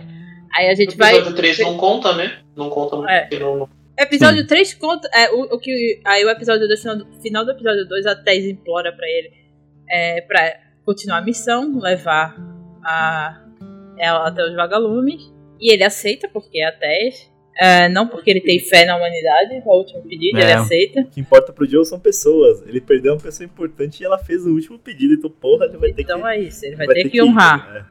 Aí chega o episódio 3, onde ele tem que. Ele faz o que a Tess pediu, vai lá pro Frank e pro Bill. Inclusive, depois ele tem que falar do Frank e do Bill. Mas ao final do episódio, a El.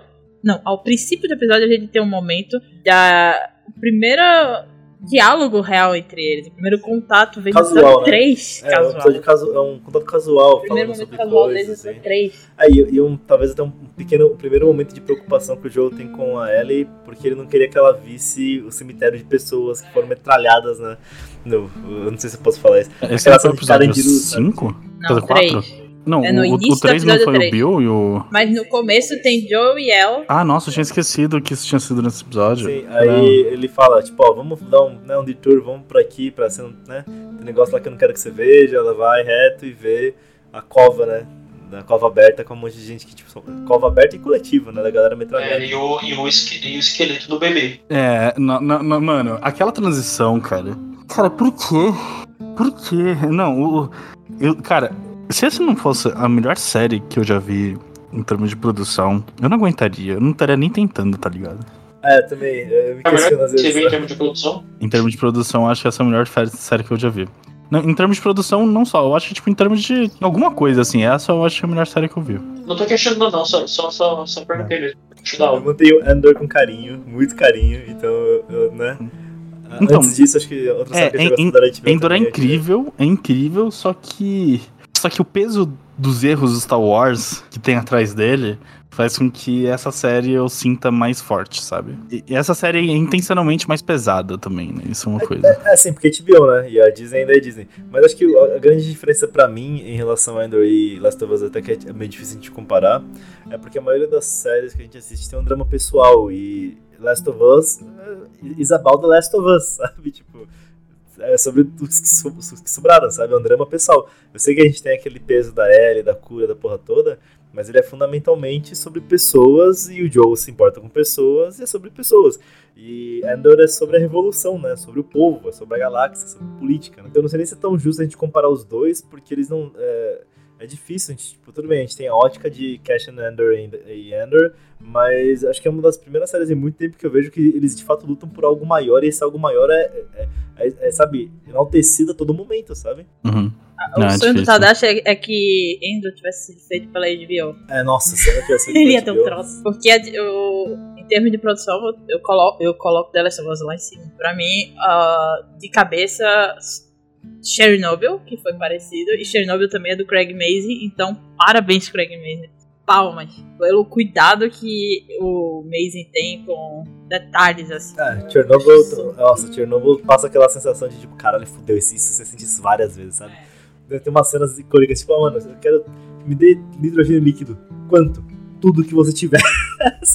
É, eu, pra quem não sabe, o Craig Mazin ele foi o produtor e criador de Chernobyl, que é minissérie da HBO que ganhou vários vários prêmios. E agora ele também é produtor, diretor e criador em- na série de The Last of Us, junto com Neil Druckmann, que é o responsável pelo jogo. E, então, voltando Uhum. tava, Assim, é que o episódio. Caramba, que corte de episódio. Sim, é que naquele corte do bebê foi desnecessário. É, desnecessário, adorei. É, continua. necessário, adorei. Odiei, nota 10. Odiei nota 10, odiei nota 10, exato. Então, ali no episódio 3, a gente vê, ao final do episódio 3, a, ela lê a carta de despedida do Bill. E naquela carta, e na interpretação do Pedro Pascal, você pode perceber que ele tá finalmente processando o luto dele pela Tess, ao mesmo tempo onde ele tá percebendo que pode existir um motivo pra continuar, um motivo pode vir a ser a ela. Eu acho que, assim, pessoalmente, eu acho que, pra mim, na verdade foi até o contrário. Eu acho que, tipo, até aquele momento, a- aquele foi o ponto em que a, Els, a Ellie sente que o Joe perdeu alguém importante, sabe? Tipo, porque, beleza, eles conhecem há pouco tempo, mas ele é um mercenário, ele tem ele e a Tess, eles eh, são contrabandistas, estão levando uma carga, tem uma relação entre a Tess e o Joe, o Joe é um maluco fechado, não fala porra nenhuma, segura a arma apontando na minha cara toda hora, não quer que eu segure a arma, Uhum. sabe? Acho que aquele. Aí, beleza, ele perde a, a Tess, ele faz aquele monte de pedra, ele comenta que, tipo, não é pra culpar ela, mas a gente não sabe, sabe, quantas poucas pessoas talvez tenham na vida do Joe e quão de fato importante Tess era pra ele, pra ele, sabe? E eu acho que, tipo, a ele lê aquela carta e ele. e ela percebe que o Joe não perdeu só a Tess, né? O Bill e o Frank também não estão mais ali, sabe? Mas coisa não anula a outra. Ele percebeu uma coisa, ela também. Sim, sim, então, mas aí, aí ela, acho que existe uma empatia porque vem dela também. Tanto que, tipo, até certo ponto, quando ela bota a música no, na- no rádio, assim, sabe, no final do episódio, que ele fala e tal, não, não, não mexe no rádio, mas no final ele gosta. Até certo ponto, acho que é uma coisa da Elf, da Ellie fazendo alguma coisa pro Joe, sabe? Tipo, ela pensando Isso. nele, sabe? Eu acho que é uma primeira vez também que ela faz de fato É, de fato, Que ela de se fato. preocupa com sinceridade com o Joe. Então, eu acho que aquele final do episódio 3, caraca, é tipo, mano, porra, esse maluco tá comigo, ele é durão assim, mas caralho, ele tá sofrendo pra caralho também, sabe? Vamos. Eu sinto que ele também, sabe? Uhum. Tá- não tá fácil pra ele também, sabe? Meio que isso. Concordo. Tá fácil pra ninguém. E aí no episódio 4 a gente tem um arco inteiro dos dois, finalmente. Quando eles chegam na cidade em Kansas City, ah, que foi tomada pelos caçadores. Ah, então a gente. O quarto episódio é a primeira vez que a gente tem do começo ao fim, né? Não falando mal, mas é, é, foi menos emotivo, assim, menos, sabe? Acho que foi o, quarto. É, É, o quarto foi menos é emotivo. então, o quarto é, é completamente esquecível frente ao 3 e ao 5, sabe? Eu acho que aqui- ele foi pra respirar, tá ligado? Porque se tivesse vindo o 5 logo depois do 3, eu não. eu- mano. Eu, eu já não tava bem pro 5, tá ligado? É tipo, já, já o, o, o 3 ainda tava, ainda tava me afetando, assim. Tá, porra, se não tivesse o 4, não, não daria, assim. O 4 claramente é pra respirar. É um episódio de respiro mesmo. Eu, eu fiz essa pergunta porque é, eu, eu não sei se vocês ai- ainda estão. Eu não sei se vocês sentiram isso já, tipo, mas ainda não mostrou muito o Joel pai, né, em relação a ele, Uhum, ainda não. do Joel. E- Começa um pouco no 5, né? Mas é bem pouco. É, mas isso vai ser mais com a após. Isso já sou eu dando Um pouco de spoiler. Então, assim, isso começa mais depois que eles encontram o Tommy no jogo. Então a gente vai ver a paternidade do Joel em relação a Ellie, é, talvez no próximo episódio. Que seria o episódio 6, eu acho que tá na conta. Sim. Episódio seis. Já saiu o trailer do episódio, então a gente. Nossa, Tommy mas já tá confirmado no episódio 6. ainda não vi o trailer, eu não. vocês sabem que eu não vejo o trailer, né? Então. Ué, mas é só pra dizer que não é exatamente spoiler, tá aí, tá em todo canto. Hum. Episódio 6, Tommy. Ah, mas legal. Bem, mas é, é realmente, né? Ele vai. A gente vai ver aquela a cena do primeiro episódio de novo, só que vai ser a Ellie no final. No, no lugar, né? Do, da filha dele. né? Eu, eu acho incrível. Na é, no jogo fica mais fácil de perceber porque eles separam por estações, então a gente tem noção de tempo. Na série, eles, eles não fazem esse sistema de estações mudando, pra gente ter noção do tempo que os dois estão juntos. Talvez eles usem algum artifício. Tipo, no trailer do próximo tá nevando, então vai ser o inverno. Time skip, né? Pra gente perceber o tempo também que leva pra formar um bonde, né? Que tipo, tudo bem, situações traumáticas trazem as pessoas é, mais próximas, porque, né, condições, etc. Mas ele é um cara traumatizado, fechado com PTSD, ex-militar, ele não. Ele, tudo bem que ela é criança, mas ele não ia se apegar assim tão rápido. Só sobre situações estressantes que ele vai lembrar da própria vida, lembrar da própria filha, lembrar das experiências, e ele vai criando esse laço. Eu acho que tá direitinho. Um, dois, três, quatro, cinco. Serão nove episódios ou dez? Bom, Você nove. Nove. Então, acho que nem, nem é tão pesado assim nesse sentido, tipo, eu eu não acho que nem o ritmo é tão ruim na, na minha. Porque assim. O Joe, ele. Acho que não só ele não se apega porque ele não consegue, mas acho que ele não quer também, sabe? Acho que esse afeto que ele começa a gerar pela ela é involuntário. Ele luta contra, mas a convivência aproxima eles. Eu sei que tem, Com tipo, alguns certeza. skips, É tipo, eles involuntário, é involuntário porque o Joe ele, ele, ele não se permite ser acessado através dos sentimentos dele. Por exemplo, quando a Ellie quer conversar sobre, sobre a tese, ele fala que não quer, né? Tipo, ele não permite que as pessoas se aproximem dele dessa maneira. Não, aí tipo a gente tem. Aí a gente comenta. é, eu, mas eu acho que quando a gente tem aquela interação do Sam e do Henry, sabe? É quando a gente percebe que isso acontece de maneira involuntária. Porque a gente tem o relato do Bill maravilhoso no episódio 3 e do Frank. Que a gente tem que falar. Não sei se a gente vai. onde a gente vai encaixar isso. Porque a gente vai se alongar, tenho certeza. Mas é uma narrativa que. É, o narrador conta pra gente, a história conta pra gente, numa narrativa que o. que o, que o Joel assiste, né? E, mas quando a gente vê o Henry e o, e o Sam, o Joe tá ali vivendo isso, entendeu? Ele tá olhando e assistindo isso com os próprios olhos. Aí quando ele vê a Ellie interagindo, eu acho que ele se sente, né? Ele, ele acaba lembrando desse sentimento fraternal que ele tinha com a filha e da relação fraternal que o irmão tem com outro irmão, né? Então, tipo, aquela, aquela frase que ele fala é, mar- é muito marcante, tipo, que ele começa, tipo, ó, eu, não, não falo com ratos, né? Tipo, snitches, né? De meio que, eu não falo Uhum. com pessoas com traidores. Aí, mas quando ele vê a relação do Harry, quando ele vê o, a- o- o Sam, na verdade não é nem a relação com o Harry, é quando ele vê o Sam brincando com a Ellie, ele olha e pensa, "Ah, eu, se fosse por ele, eu entenderia, sabe? Meio que aceitando que, tipo, essa relação, sabe? Esse amor fraternal dos dois existe, é real e ele tá vendo, e- e tá, tipo, testemunhando isso, sabe? Não, isso é verdade. Isso é verdade. O foda é que vocês fazem umas, umas análises.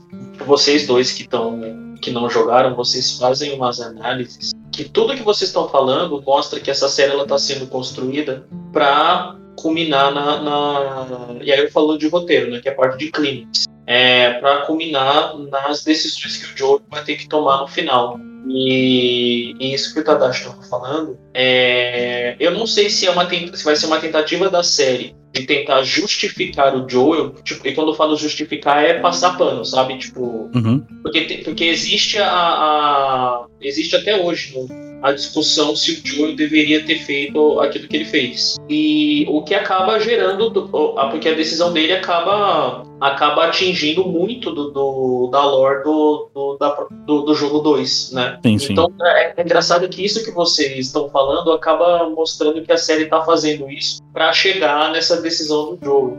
Uhum. Quem, quem tá escutando e já jogou o jogo sabe do que eu tô falando, né? Quem não tem spoiler. É, mas assim, vou, vou dizer uma coisa também, né?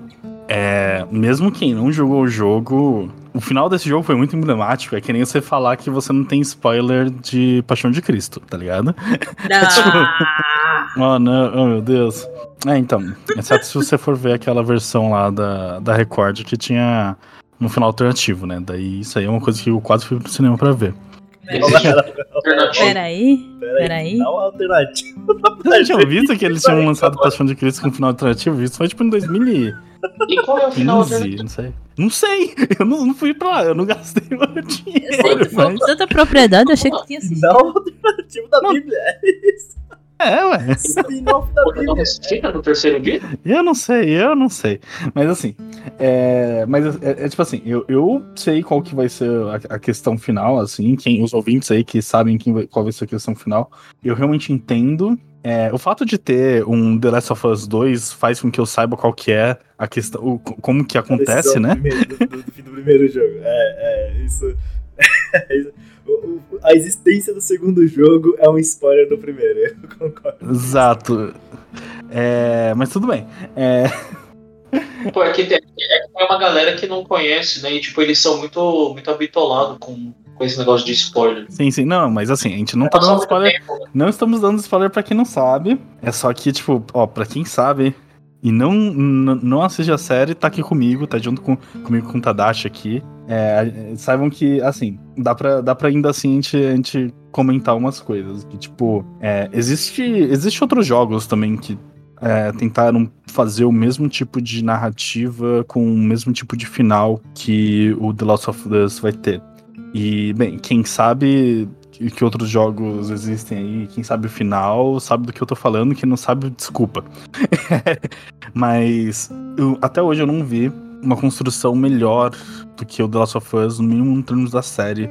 Exatamente pelo que você falou, porque os outros jogos tentam. eh, eh, não tem uma. Ou, ou é muito intenso, ou é tipo. Não sei, não é tão bem claro e just, justificado, sabe, o que vai acontecer. Isso se vai acontecer, né? Pode ser que, na verdade, o The Last of Us na série vai ser o final alternativo do The Last of Us. Não, não. Não, E, é, e daí a gente vai ter um The Last of Us Brotherhood, sabe? E- A Nath já falou que os produtores falaram que a primeira temporada termina no primeiro jogo e a segunda tá virtualmente confirmada, assim. Tipo, A segunda já foi confirmada. Foi? Foi. Então é isso. É, no- depois do primeiro episódio, a segunda temporada foi confirmada. Mas quem disse que a segunda, que a segunda tem que ser o segundo jogo? Ninguém. É, a Bella Ramsey, Ah, pode ser outra coisa. ela deu uma entrevista. deu uma entrevista esses a Nath dias não me falando- deixa. Não me deixe estar errado. Deu entrevista esses dias falando que não. é, já tá lendo o roteiro do- do- da próxima temporada. Que não, não existe motivo pra criar algo longe da, do jogo e que não existe motivo pra não seguir o jogo na segunda temporada. Então, é isso aí. A gente vai seguir. Pode rolar um filler, mas eu já sei até o que pode acontecer, mas eu não quero falar porque é um puto spoiler pra vocês, então é isso aí. Mas mesmo que isso aconteça ainda é no lore. Uhum. Ainda tá ali, sabe? Só não é especificamente dentro do, do que a gente tá assistindo no videogame. Tá. Desculpa, não te deixa até. Não, não, não, por favor. Eu tô, eu tô falando isso como se fosse uma coisa ruim, mas é porque eu tô zoando. Eu quero que. Eu, eu gosto de não estar errado, então por favor me corrija. É. Perfeito, então. É, vocês querem colocar mais algum ponto em relação a, a psicológico dos dois, quem eles são, mais algum trauma importante na vida deles? Ah, assim, a gente tá no mid-season, episódio 5, a única opinião que eu tenho é que, tipo, é, a gente começa com o Joe não tendo muita empatia pela Ellie, aí depois a Ellie tem uma- um pouco de empatia pelo Joe, aí no episódio 5, assim, depois, puta, é chocante, eles, assim, a sensação que a gente tem é, tipo, nós estamos fudidos juntos, essa sensação, sabe? Tipo, o psicológico dos dois foi pra casa do caralho, vamos sofrer aqui, tipo, é, quando a Ellie chama o Joe pra ir embora, eu falo assim, ó, mano, eu sei que você tá, eu sei que você tá sentindo, eu também tô, bora, sabe? Uhum, uhum. Ele Exato. tá numa sincronia de sofrência, assim, inacreditável, sabe? É, e quando ele tá olhando ali pro, pros túmulos, ele com certeza tá pensando, é ali- ali onde a gente vai parar. Uhum. Ali onde a gente vai parar, eu e ela. Daqui a uma semana. Talvez ele seja pensando. Eu, eu acho esse seu comentário é muito importante, porque é, o Henry e o, e, o, e o garotinho, eles são literalmente análogo dos dois, né? Ah, então, então, a gente consegue até dizer que talvez eles, o, o Henry e o Sans fossem uma janela pros dois, na verdade, né? Porque, tipo, é o que os dois sentem, mas eles não vocalizam, né? Tipo, eles têm essa fraternidade, tipo, meio que, sabe, não verbalizada, e é uma coisa que o Henry e o Sam, eles gritam com todos os pulmões, tipo, você é meu irmão, vou fazer de tudo por você, e, é- e foda-se, sabe? É uma coisa Uhum. que, tipo, até aquele momento, nem a, a Ellie, nem o Joe chegaram a, a- a comunicar. Mas a gente percebe que, né, no final, nem esse amor puro, bonito, sincero e vocalizado levou pra lugar nenhum, por assim dizer. Minha Nossa Senhora. Nossa senhora. Levou pra cova. Minha Nossa Senhora. Ah, esse, nossa, cara. Ah, eu fico. É tipo. Caralho, cara, eu fico triste com isso.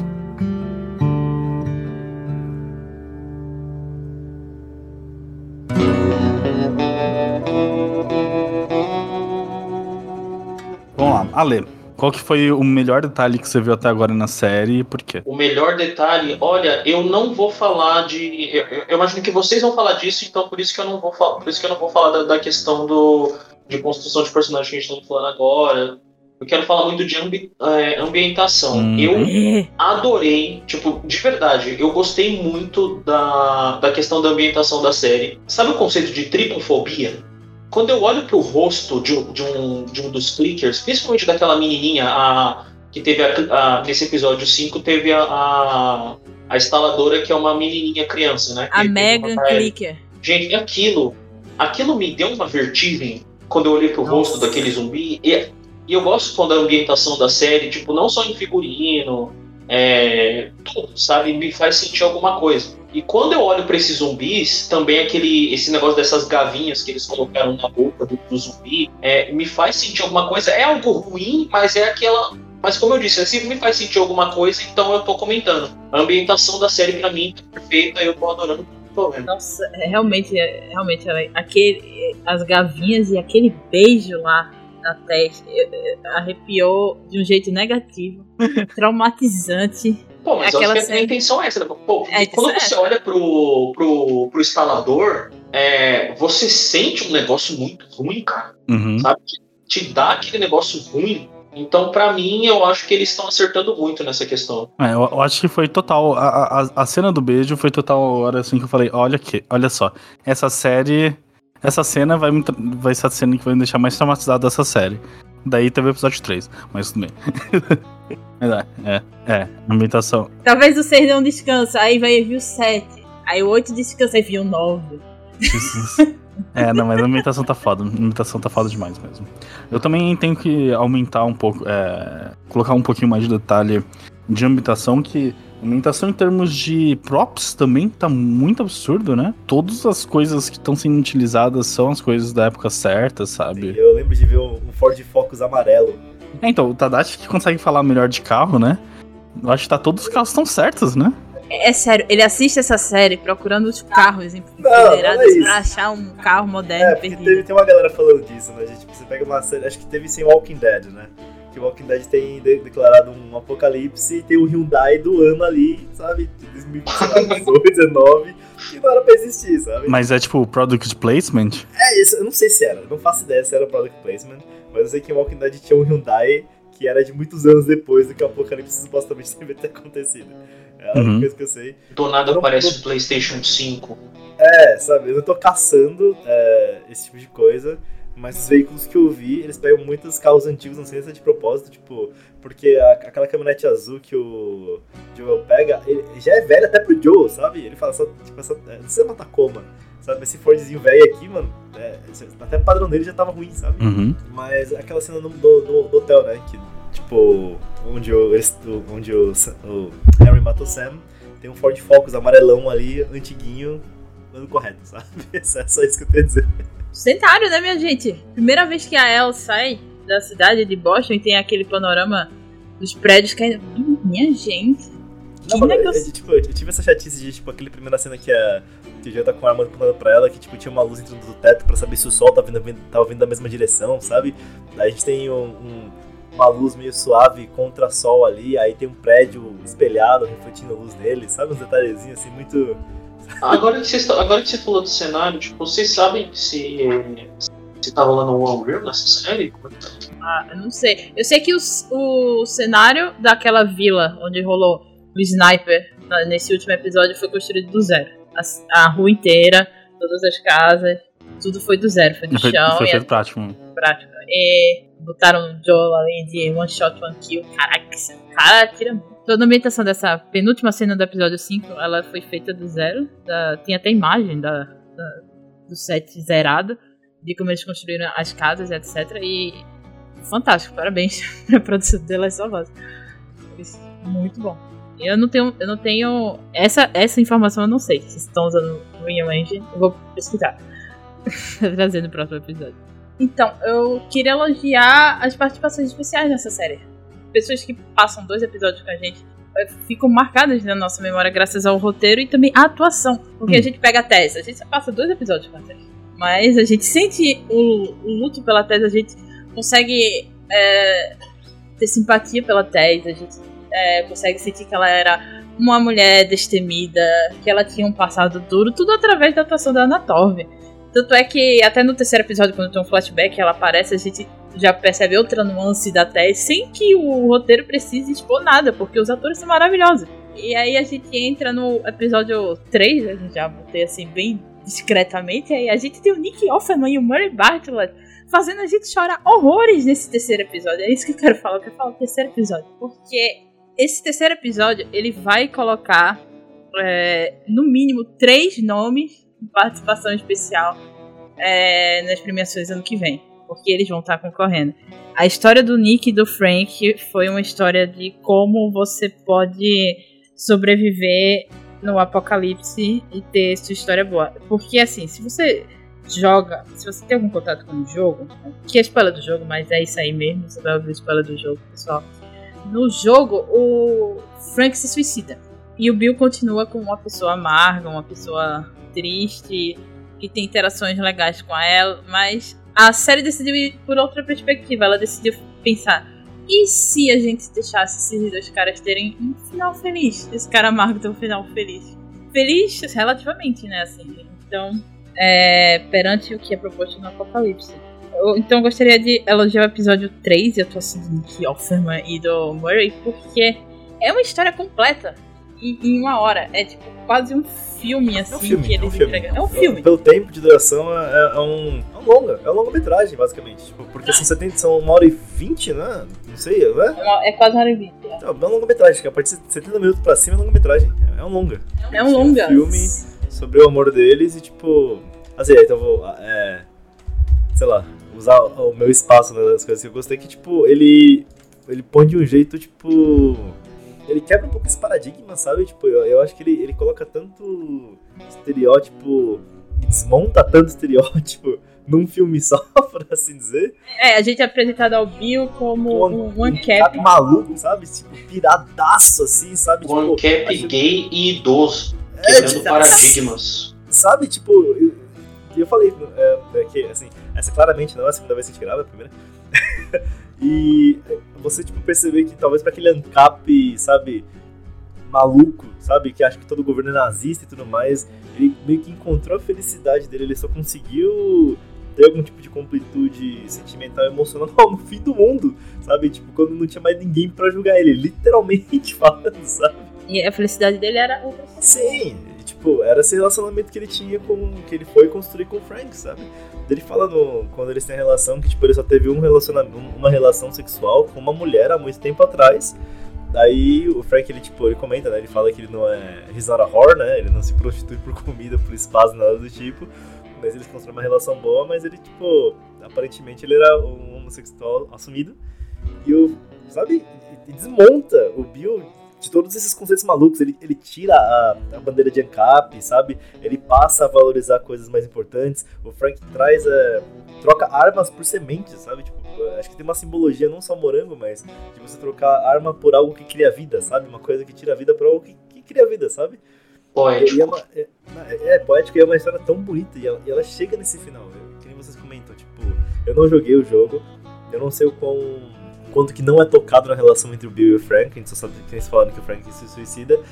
E eles contam essa história de uma maneira feliz. E por mais que a gente tenha, que nem vocês comentam, aquele, esse mote do gay que morre, né? Das, leb, das lésbicas que morrem, eles encontram de fato um final feliz, porque eles passam 20 anos sendo um casal feliz, que nem eles comentam, tendo seus altos e baixos, brigando aqui de vez em quando, mas se amando muito. E eles escolhem né, esse final. O, o Frank, ele contrai, ele contrai, não, ele desenvolve esclerose múltipla, que já é uma doença que não tinha cura em 2003, e se eu não me engano não tem cura nem agora em 2023. E ele tá acabando e, tipo, existe até uma certa maturidade sentimental em você, sabe, aceitar os últimos desejos do seu parceiro que sofre, sabe? E, tipo, imagina que o Bill, ele, ele passou esse tempo todo reprimido, ele passa 20 anos com o amor da vida dele, que ele finalmente pode encontrar só no apocalipse. O amor da vida dele tem um, uma doença crônica degenerativa incurável.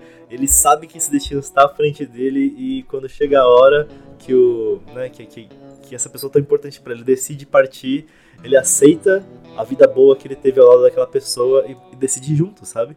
Tipo, acho que tem até um, não, não é aquele clássico, não, eu vou salvar você a qualquer custo, vou caçar esse remédio a qualquer custo.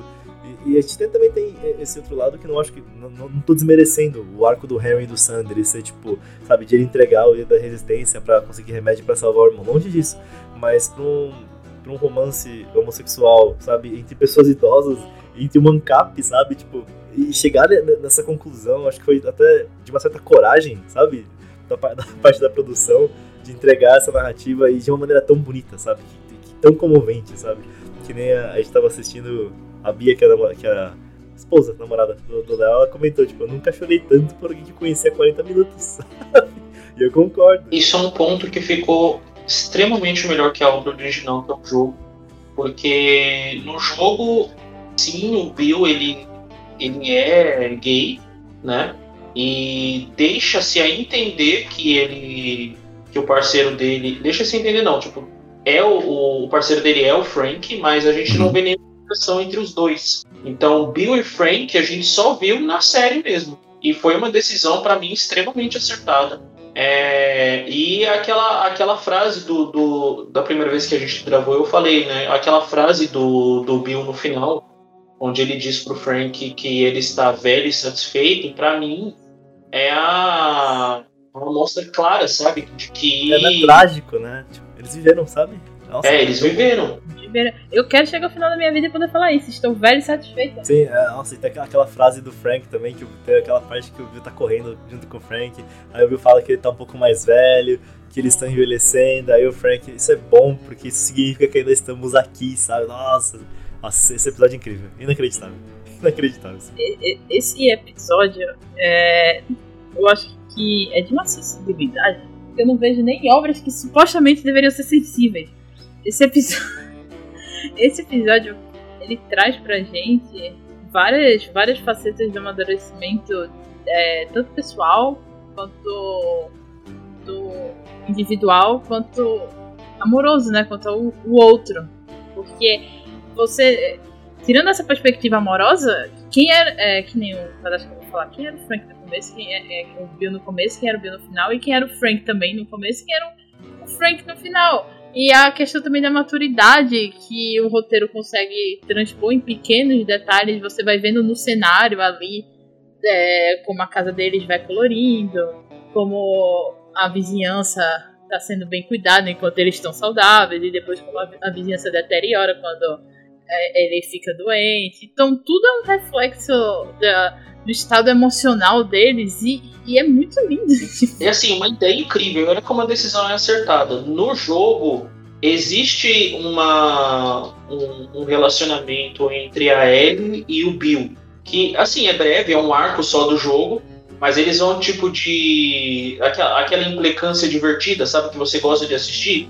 E eu senti zero saudade disso nesse episódio. Tipo, a relação entre a Ellie e o Bill, eu não senti saudade nenhuma. No jogo é divertido, a Ellie é respondona, ajuda a, a mostrar a personalidade dela, de que ela não leva desaforo para casa. Tem uma parte em que ela tá mexendo em umas revistas do Bill e ele xinga ela, ela manda ele se foder, sabe? Tipo, para mim, na série não senti saudade nenhuma, mesmo sendo uma coisa legal do jogo. Mas é que assim, para mim, esse episódio, ele me pegou, né? Muito forte, assim, porque. Em off. Emotional damage, tem que estar tá, escrito ali, sabe? Risk of emotional damage. Você, você tem que assistir. Se você estiver é- triste. é, A gente comentou, acho que na parte sem spoiler, eu volto a repetir. Se você está triste, deprimido, não assista Last of Us, sabe? Não faça isso com você mesmo, sabe? É, não Até dá. o final feliz é triste. Você, você chora quando tá bem, entendeu? Tipo, quando, quando eles estão velhos e satisfeitos, você chora. também. Então, tem uma, tem uma questão também sobre eles, tipo, duas questões, né? Primeira, que é uma questão pessoal, que pra mim uma coisa que que foi o meu ponto fraco desse episódio, né, é que eu tinha decidido há muito tempo, não muito tempo, né, mas há um tempo atrás da minha vida assim, seguir a carreira acadêmica, né, e fazer uma diferença, a maior diferença possível que eu conseguisse, tipo, ainda mais porque eu trabalho na parte de saúde pública, né? É, e salvar o máximo de vidas que desse, mesmo que isso fosse queria dizer que eu ia morrer aos 30 com, de ataque cardíaco por estresse, sabe? E meio que isso era meu objetivo, tá ligado? Esse sempre foi meu objetivo. E isso porque, sabe, não tinha muito que perder, sabe? Não tinha muito que, o que dar valor à minha vida, assim, além do meu trabalho e das pessoas que eu podia salvar, sabe? É, e bom que agora com. Depois que basicamente eu casei, né? A gente tá aqui com um relacionamento estável, né? Mas conto com um casamento. Muita coisa mudou, sabe? Hoje o meu objetivo de vida deixou de ser morrer aos 30 e virou ficar de boa, Morrer sabe? velho e satisfeito. Virou, tipo, Morrer Literalmente aproveitar a vida. novo. aproveitar a vida junto da Bia, sabe? Então foi uma coisa que, me- que me pegou forte, assim, vou dizer. Eu vou chorar de novo. Isso foi uma belíssima declaração. E um- daí um outro ponto, não pessoal, né? Um ponto mais técnico. Uma certa forma técnica, né? Pessoal também, porque, né? Aqui eu sou LGBT, a Nath é LGBT, então a gente acaba tendo essa questão pessoal. É, mas tem um fenômeno muito conhecido na- nas mídias que é o Bury the Gays, né? Em que basicamente toda vez que um personagem gay aparece, ele morre. E é uma morte trágica, né? Porque aparentemente a vida de pessoas gays é pautada por tragédia. O que, de uma certa forma, né? Olhando pro, pra história aí dos últimos, dos últimos últimas décadas, né? Não é muito longe da realidade, infelizmente, né? Mas hoje a gente busca muito uma normalização das pessoas não, é, não, não, não hétero, né? Das pessoas dos queers. E o ponto é que, por mais que, né, seja Last for, Last, of, Last for Dead, não, seja Last of Us e todo mundo morra no final, né? E, a- e- e os gays tenham morrido, né? Primeiro que a representação que é colocada do Bill e do Frank é uma representação de gays fortes. Eles não são vítimas. Eles Total. literalmente matam uma caralhada de gente. Ele- Eles, eles são pessoas fortes. E ao mesmo tempo eles são pessoas reais, eles são pessoas profundas, são pessoas. Reais, tipo, tem defeitos, qualidades. Exato, eles são pessoas muito bem feitas, assim, né? E mesmo no momento que eles vão morrer, não é, eles não morrem por uma tragédia, eles morrem pela decisão deles. Eles estão sob o controle. Eles controlam seu próprio destino, assim. Então isso, isso foi incrível. assim. Isso Foi simplesmente incrível. Eu ia falar mesmo uma frase agora, mas ninguém vai pegar umas fãs de White Lotus, Keep With Me. Those gays, they trying to kill me. Ai meu Deus, quando assisti esse episódio, a- reação do Léo é exatamente. a- eu posso transmitir também, sendo LGBT, porque, ó, fazia tempo que eu não assistia o negócio, eu me sentia completa, sabe? Foi um marco completo, satisfatório. Tipo, é, eles morrem no final em controle, eles morrem apaixonados, eles morrem em, em uníssono um com o Eles morrem relevantes. relevantes, e eles aí e, e, é, relevantes e essenciais para o aprofundamento do arco personagem principal, ainda por cima, tipo, ainda do nada você esquece que existe um arco do Joel e do nada aparece o Joel de novo, sabe? que eu Uhum. me perdi no filme deles ali naquele momento, eu confesso, e do nada acaba. É, e eles até preservam a gente, né? Porque a série tem muitas cenas é, difíceis de você ver, mas especialmente no plot dos dois, você não vê é, o corpo deles, você não vê nada gore, assim, você não vê nenhum. Eles, maltrato. eles não enterram ele, né? Eles não Eles bury não- the gays. é, They don't bury, eles não enterram o bury the É, gays. sabe que HBO teria zero problemas em mostrar esse tipo de coisa. Foi uma escolha, sabe, realmente. Foi uma escolha pensada. Uhum. Eles decidiram. Escolha foda. Foi a morte mais digna. Foi a morte mais digna da HBO, talvez. Pô, é, é- isso é um comentário importante. Foi uma morte digna da HBO. É, tipo, quando eu digo digna, não é de que é algo que a HBO faz, né? Mas a, a morte mais digna das séries que a HBO fez, assim. Uhum. Porque eles fazem algumas coisas, assim, uma crítica minha. A HBO mostra umas coisas desnecessárias da- dessas séries adultas que eles fazem, né? Uhum. Então, não mostrar, terminar ali mostrando na janela, pra mim foi perfeito. E ainda é uma, uma referência ao jogo, ainda por cima. Eles arremataram tudo de uma vez só, meu Deus. Só queria fazer uma piada que o Léo errou o nome da série de Last of Us pro Left 4 Dead e no final é The Last of Us are Left, are Left 4 Dead, né? Parece que é a real Uhum. Ai, meu Deus. The Last of Us. Left 4 Dead. É, infelizmente. E agora, Léo, qual é o seu ponto? Eu acho que, tipo, é um ponto que, sabe, quem, quem já jogou o jogo hum, é um- não é nem um pouco de novidade, claramente, porque a Nath não para de falar sobre isso. Mas as músicas, cara. As músicas são utilizadas de uma maneira incrível nesse, nessa série. Tipo, elas.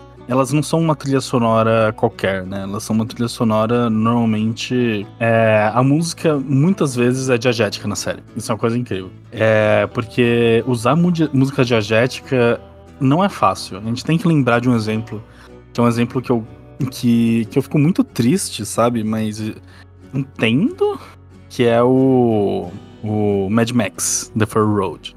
Foi o melhor filme do ano, caralho, quase todo mundo ama aquele filme, etc e tal. Eu saí do cinema tão triste, porque tinha uma caralhada de pessoas tocando tambor, um cara que tocava uma guitarra que saía fogo, e a trilha sonora era tipo pã, pã, sabe?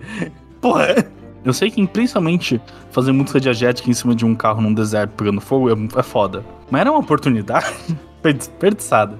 Eu gosto muito quando a música não é tratada como um ponto que tá. que, vem depois, sabe? Que tipo, as pessoas pegam, escrevem um script, filmam, dirigem, né? Fazem edição. E no final da edição eles botam uma música, sabe? Tipo, tá lá só pra. só pra fazer um- um- uma coisinha, mas a música é uma das coisas mais importantes para nosso pro nosso aproveitamento do, do conteúdo de uma certa forma, né? É o que vai não só guiar nossas emoções, mas ela traz símbolos, ela tem um poder muito forte por si mesma, né? Que é muito pouco explorado, É, principalmente em jogos, né? Falando isso por conta de, de onde vem o, o The Last of Us, né? poucos são os jogos também que utilizam música de uma forma intencional e todos eles, no mínimo pra mim, estão no meu coração, assim, né? Tipo, eles são muito bem lembrados.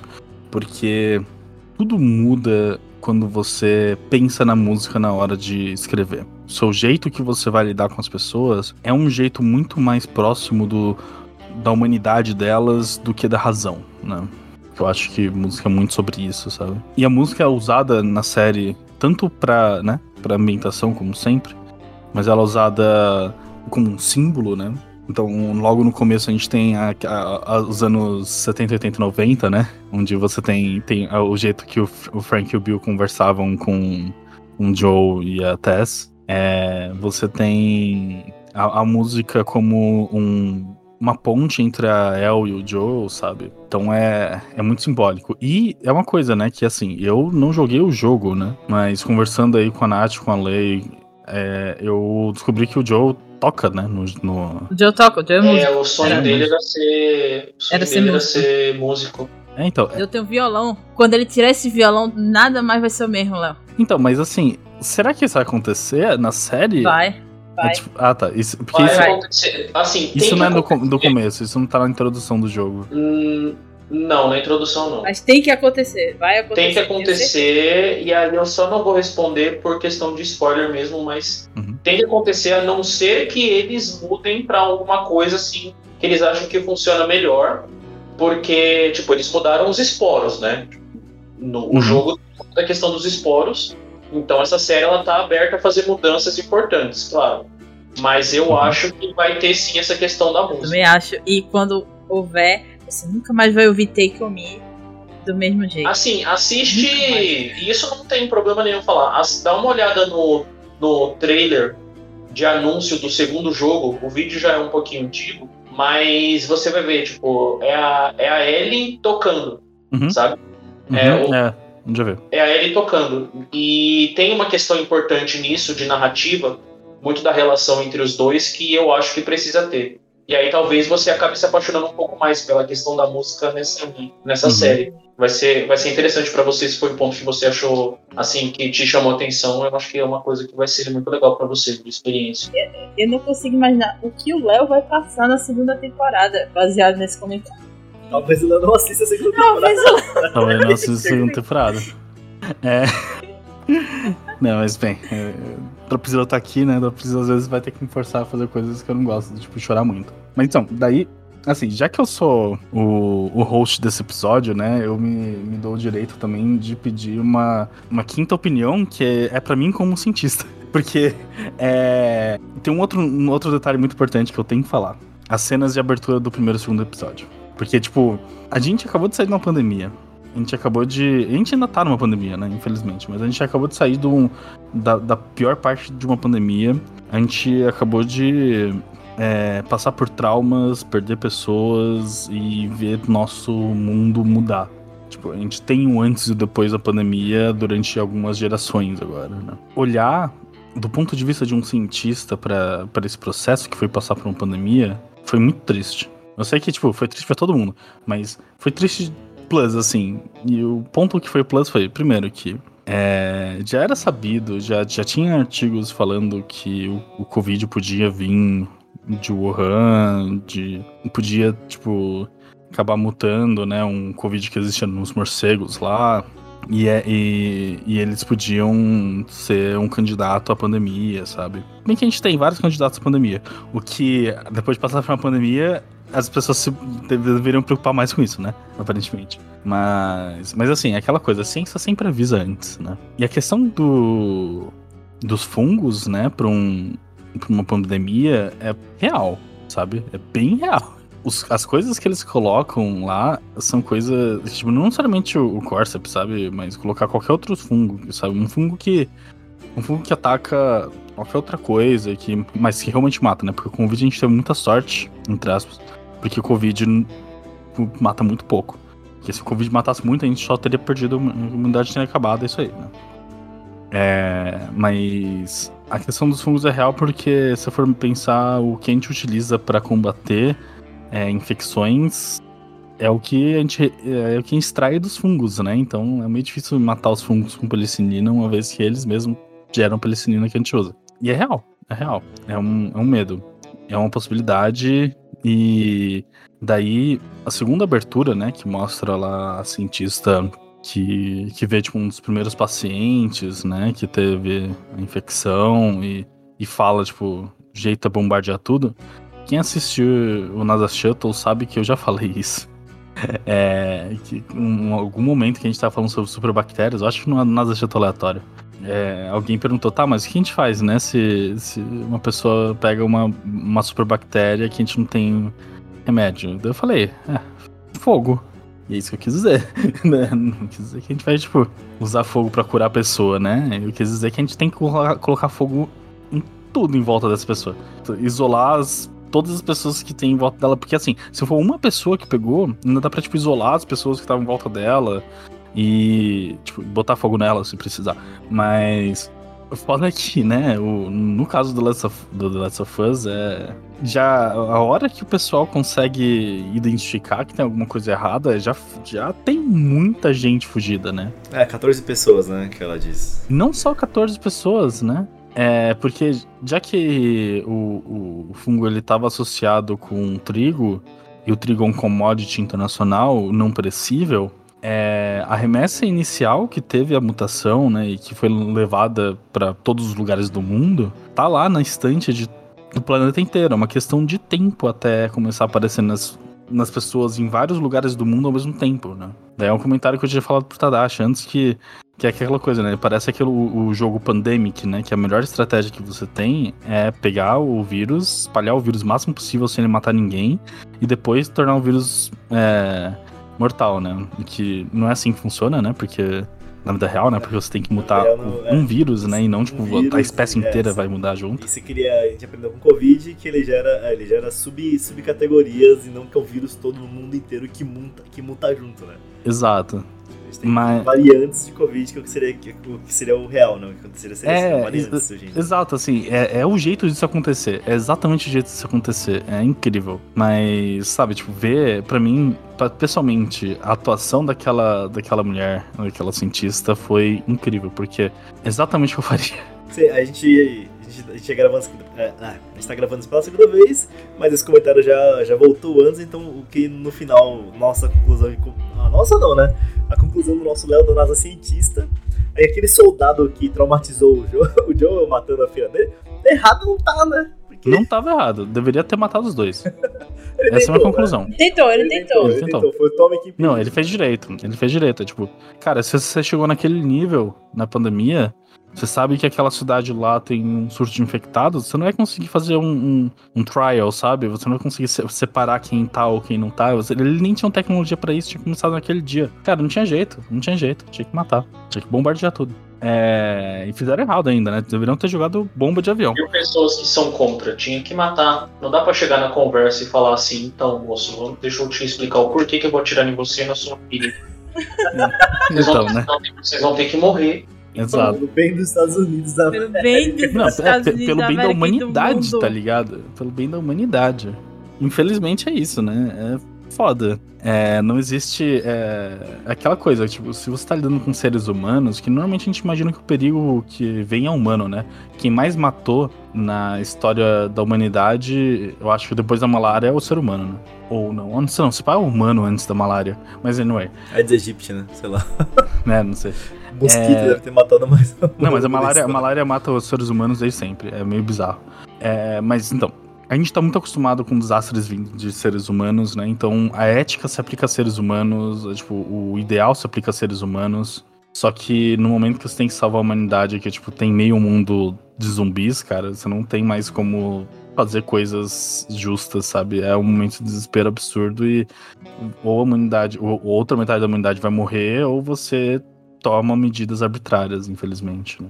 Eu não deveria falar isso na teoria, né? Porque eu acho que isso é meio. É, é, existem questões éticas de se falar isso, mas. Vocês entenderam. O preço, da, o preço de uma, uma vida, única vida não vale o preço da humanidade toda, sei lá. É, então, é, é complexo. É é uma que questão filosófica. América, né? Mas assim, é na Steve minha. Rogers, não na filosofia de Steve Rogers, né? De tipo. Isso é um tema que a gente não vai dar pra tempo. É, não, mas é, é complexo isso. Isso, isso- e o, o- a série a série pega isso bem bem pesado mesmo, né? Tipo, mas anyway, é, aquela cientista lá, cara, melhor atriz, me representou, melhor atriz cientista, né? Me representou lá, é, eu realmente só ia falar, cara, eu só quero ir ver minha família e é isso aí. Parabéns, assim, pro pessoal da série, porque pelo amor de Deus, isso aí foi melhor Não. do que Não Olhe Pra Cima, sabe? Que, tipo, Não Olhe Pra Cima tenta ser Eu adoro esse filme. nossa, mas é, é tipo, o, o pessoal passou Não Olhe Pra Cima lá na USP, né? Com, daí eu fui assistir com o pessoal. Foi um, um filme muito triste pra todo mundo lá na sala. É, por mais que seja um filme de comédia. no meio de um monte de acadêmico, nossa. É, então, e, e não só qualquer tipo de acadêmico, né? Todo mundo lá trabalhando com clima, né? E com mudanças Sim. climáticas e coisas assim. Então, foi só triste. É. E. Só que, cara, aquela cena. Uma cena que eu acho que vale por 30 daquele. Do Não Olhe Pra Cima, sabe? Porque, pelo amor de Deus. Aquilo foi. Aquilo foi direto na, na experiência que a gente tem lutando contra a desinformação e o cara 4 e vendo o mundo morrer, sabe? Pouco a pouco Todo por filme conta de desastre começa com pessoas ignorando cientistas, né? Exato, todo filme de desastre começa com pessoas ignorantes cientistas. É, mas. E, e, e, tipo, e junto com a questão de que quando você estuda essas ciências que são mais apocalípticas de uma certa forma, né? Como ciências climáticas, ou epidemiologia, né? Você vê, né? Você enxerga a fragilidade do nosso, da nossa espécie, sabe? E, e tipo, é horrível, sabe?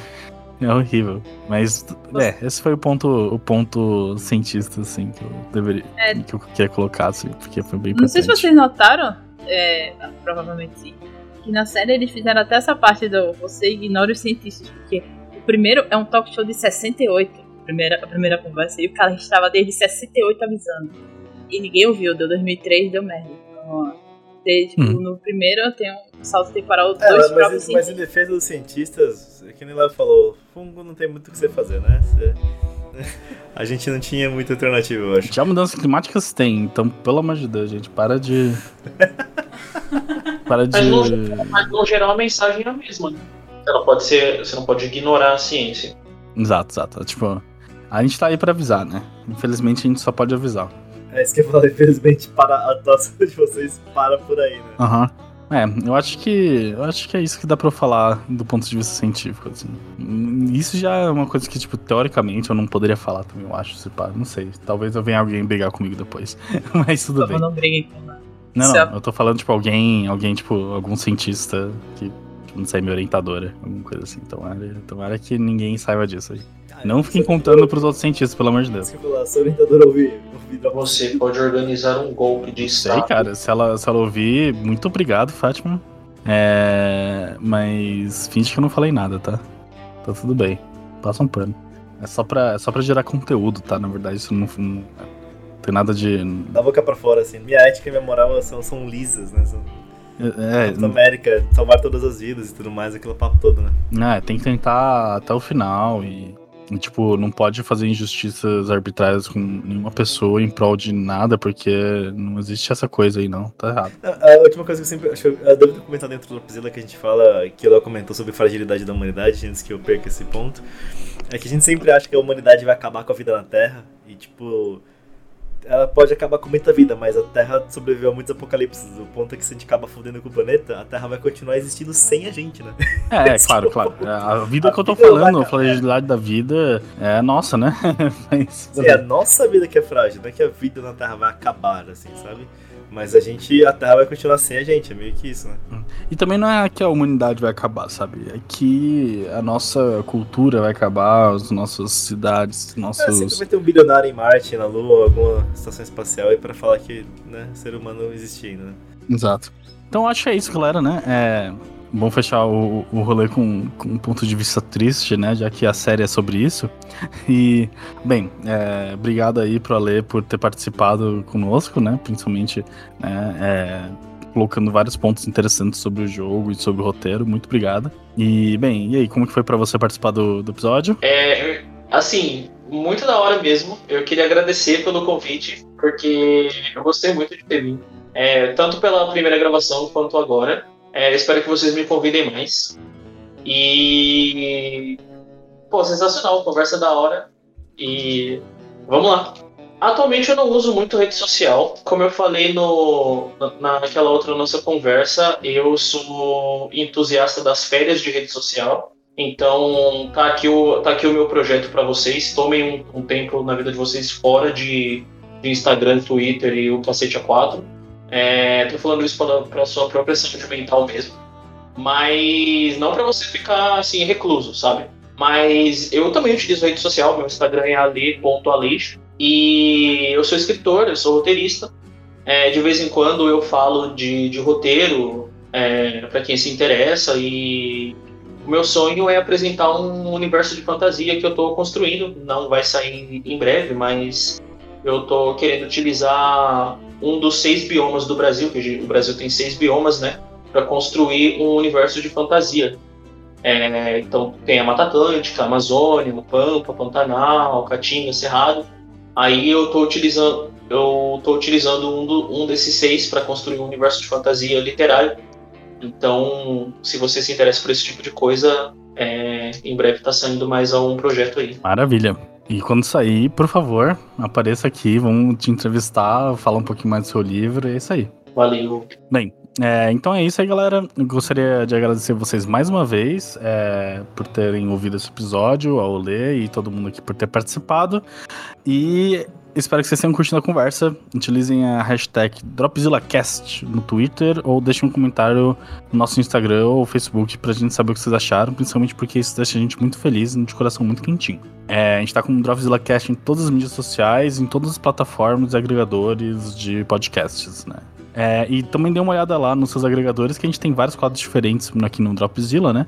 Pra quem curte culturas japonesas, a gente tem o Dropzilla em si e coisas gerais, né? Já, já, a gente já inspirou com esse quadro. É, o About, pra quem curte muito é, música, o Podru, pra quem tá bem imerso no mundo dos podcasts e quer conhecer podcasts diferentes aí, que a gente são parceiros nossos. O The Geek, do, o The Geek and the Geekish, né? Pros nerds plantão, como esse quadro é aqui. E o NASA Shuttle, para quem tem interesse sobre ciências. E, como sempre, logo menos a gente vai trazer aí outros convidados e falar sobre outros temas. E daqui a algum tempinho a gente também vai ter a próxima parte do The Last of Us quando lá sair o resto, né? Dos episódios. Procure também pela hashtag PodNipoBR para ouvir os outros podcasts dos nossos brothers. Tem no Japão, WasabiCast, ProStartCast e muitos outros bem legais lá. E é isso aí. Eu sou o Laudo NASA. Eu sou o Tadashi de São Paulo. Eu sou a Nath de São Paulo. Eu sou a Lei de São Paulo. E esse foi The Geek and the Geek. Já, Já é.